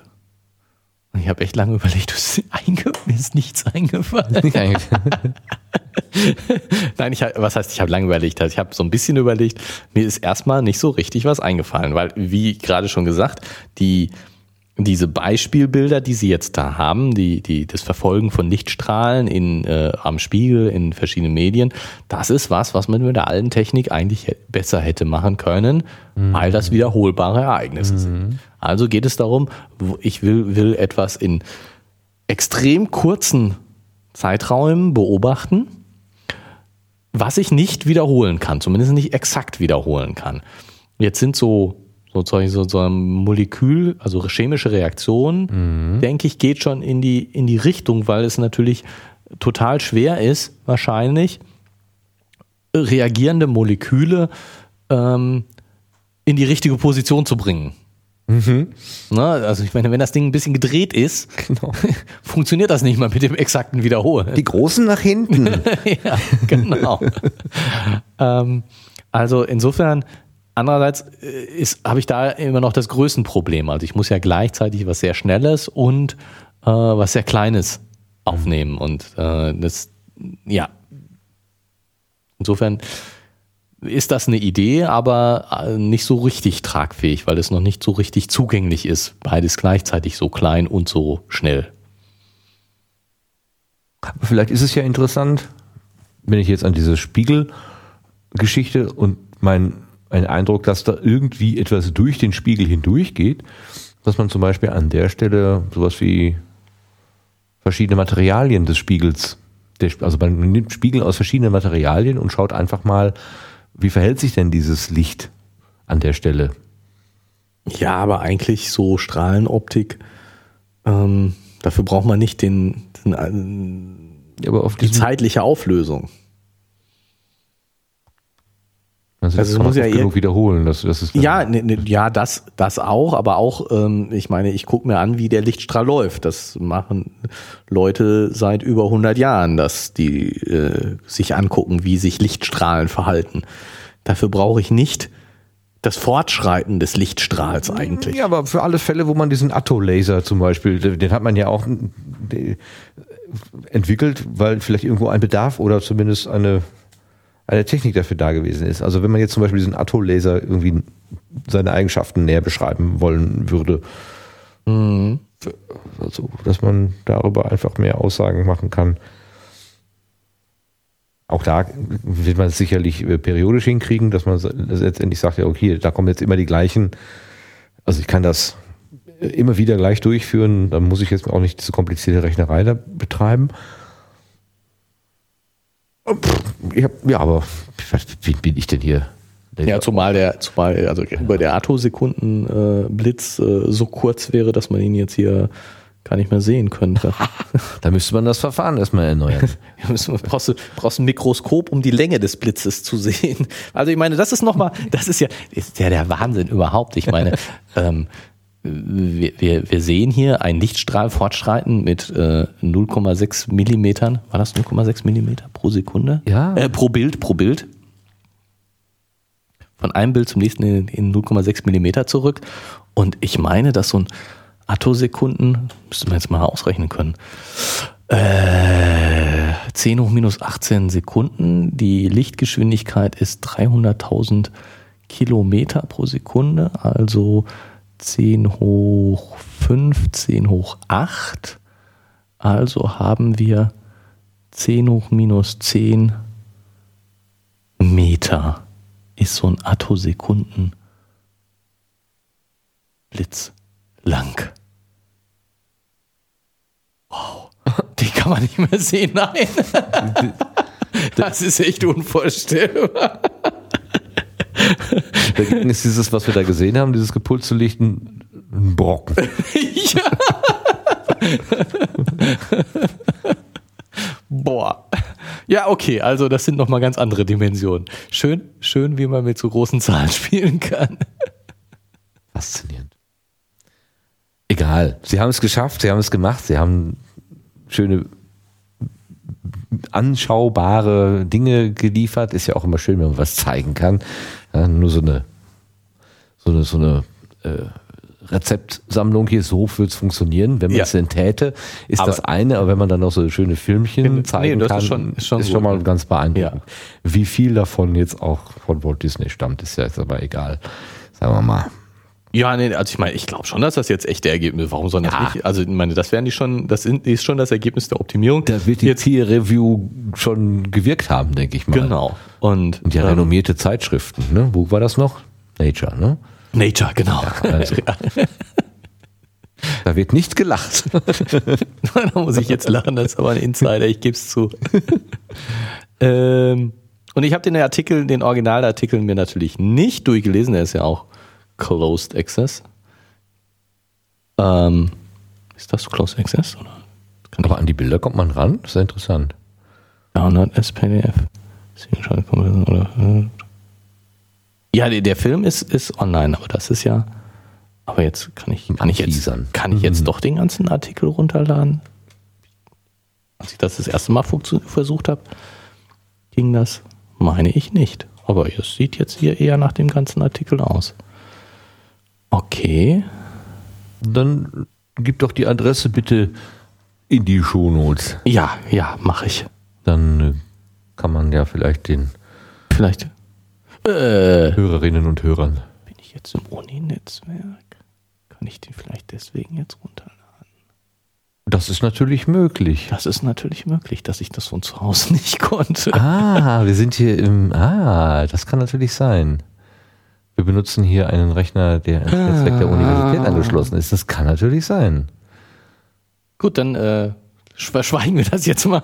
Dann sollten wir mit dieser äh, Information auch vorsichtig sein. Also gut, ähm, also gewiefte, etwa die Adresse kann man doch. Ja, die, klar, die, ich meine, die Adresse, die Adresse ist, ist ja auch die gleiche. Ich meine, an, an die, an den, an das Abstract äh, kommt man ja auf jeden Fall Ja, ran. ja. Also das ist, das ist ja, äh, meine, und die Filme kann man sich auch, die kann man sich auf jeden Fall angucken. Ähm, die sind äh, nicht hinter einer Wall. Erstaunlich, erstaunlich, erstaunlich. Dass die Filme, also ja, ich meine, was, was steckt da vielleicht für, für, für eine Idee dahinter? Dass die Filme öffentlich sind, ja, weil, sie, weil man sie schlecht ins Magazin drucken kann. Allein. Ja, aber da hätte man ja auch eine Paywall davor schreiben können. Davor schalten können, ne? Ja, und was willst du mit dem machen, die das in, in Papier gelesen haben und jetzt die Filme sich angucken wollen? Die, die, die, die Nature gekauft haben? Die haben doch wahrscheinlich den Spezial-Online-Zugang. Ja, nicht unbedingt. Ne? Also, wenn du, de- wenn du den Artikel als Papier vor dir hast, ich Ja. hab ihn echt in der Originalzeitschrift, dann will ich doch trotzdem die Filme angucken, dass die runterladbar sind. Also die Filme und die Grafiken sind runterladbar gewesen. Okay, ja, ist Ja, also die sind frei, auf jeden Fall. Ja okay, ist ja okay. Wie auch immer. Ja, wie auch immer. Genau. wie auch immer. Ein toller Artikel. Hast du uns was Schönes mitgebracht. Der macht mir das große Freude. Ich meine, grundsätzlich ähm, beim, beim, beim Gedanken an solche Hochgeschwindigkeitsaufnahmen bin ich ja sowieso schon fasziniert.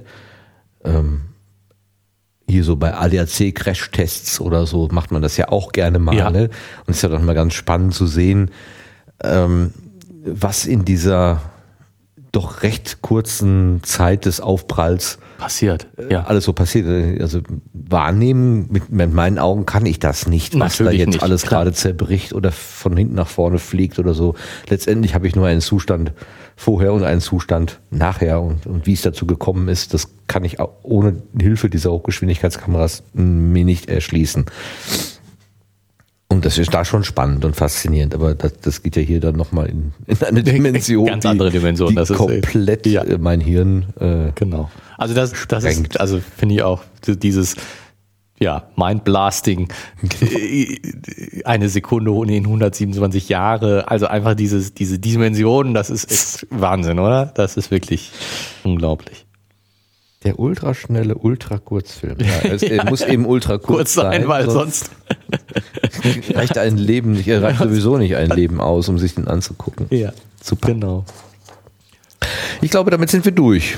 Ja, wenn, wenn jemand Anwendungsbeispiele hat, soll er die gerne äh, uns zukommen lassen, weil Oh mich das ja. würde ich schon interessieren. Irgendwie so, ich finde das total toll, ich finde das total faszinierend, aber so richtig, es wäre schon schön, was zu wissen würde, das ist eine, wäre eine gute Anwendung, auch wenn sie vielleicht noch nicht funktioniert, weil ich meine, das ist experimentell wirklich schwierig ist, das Ding anzuwenden. Ja. Ne? Also die, die Anwendungen, die wir jetzt ja sehen mit diesem Lichtbild, sind ja sehr einfache Anwendungen. Und wie gesagt, da würde das insofern einfachere Verfahren, das ohne die ganze Rumrechnerei und ohne dieses Spiegelarray auskommt, äh, funktionieren, indem man es einfach wiederholt.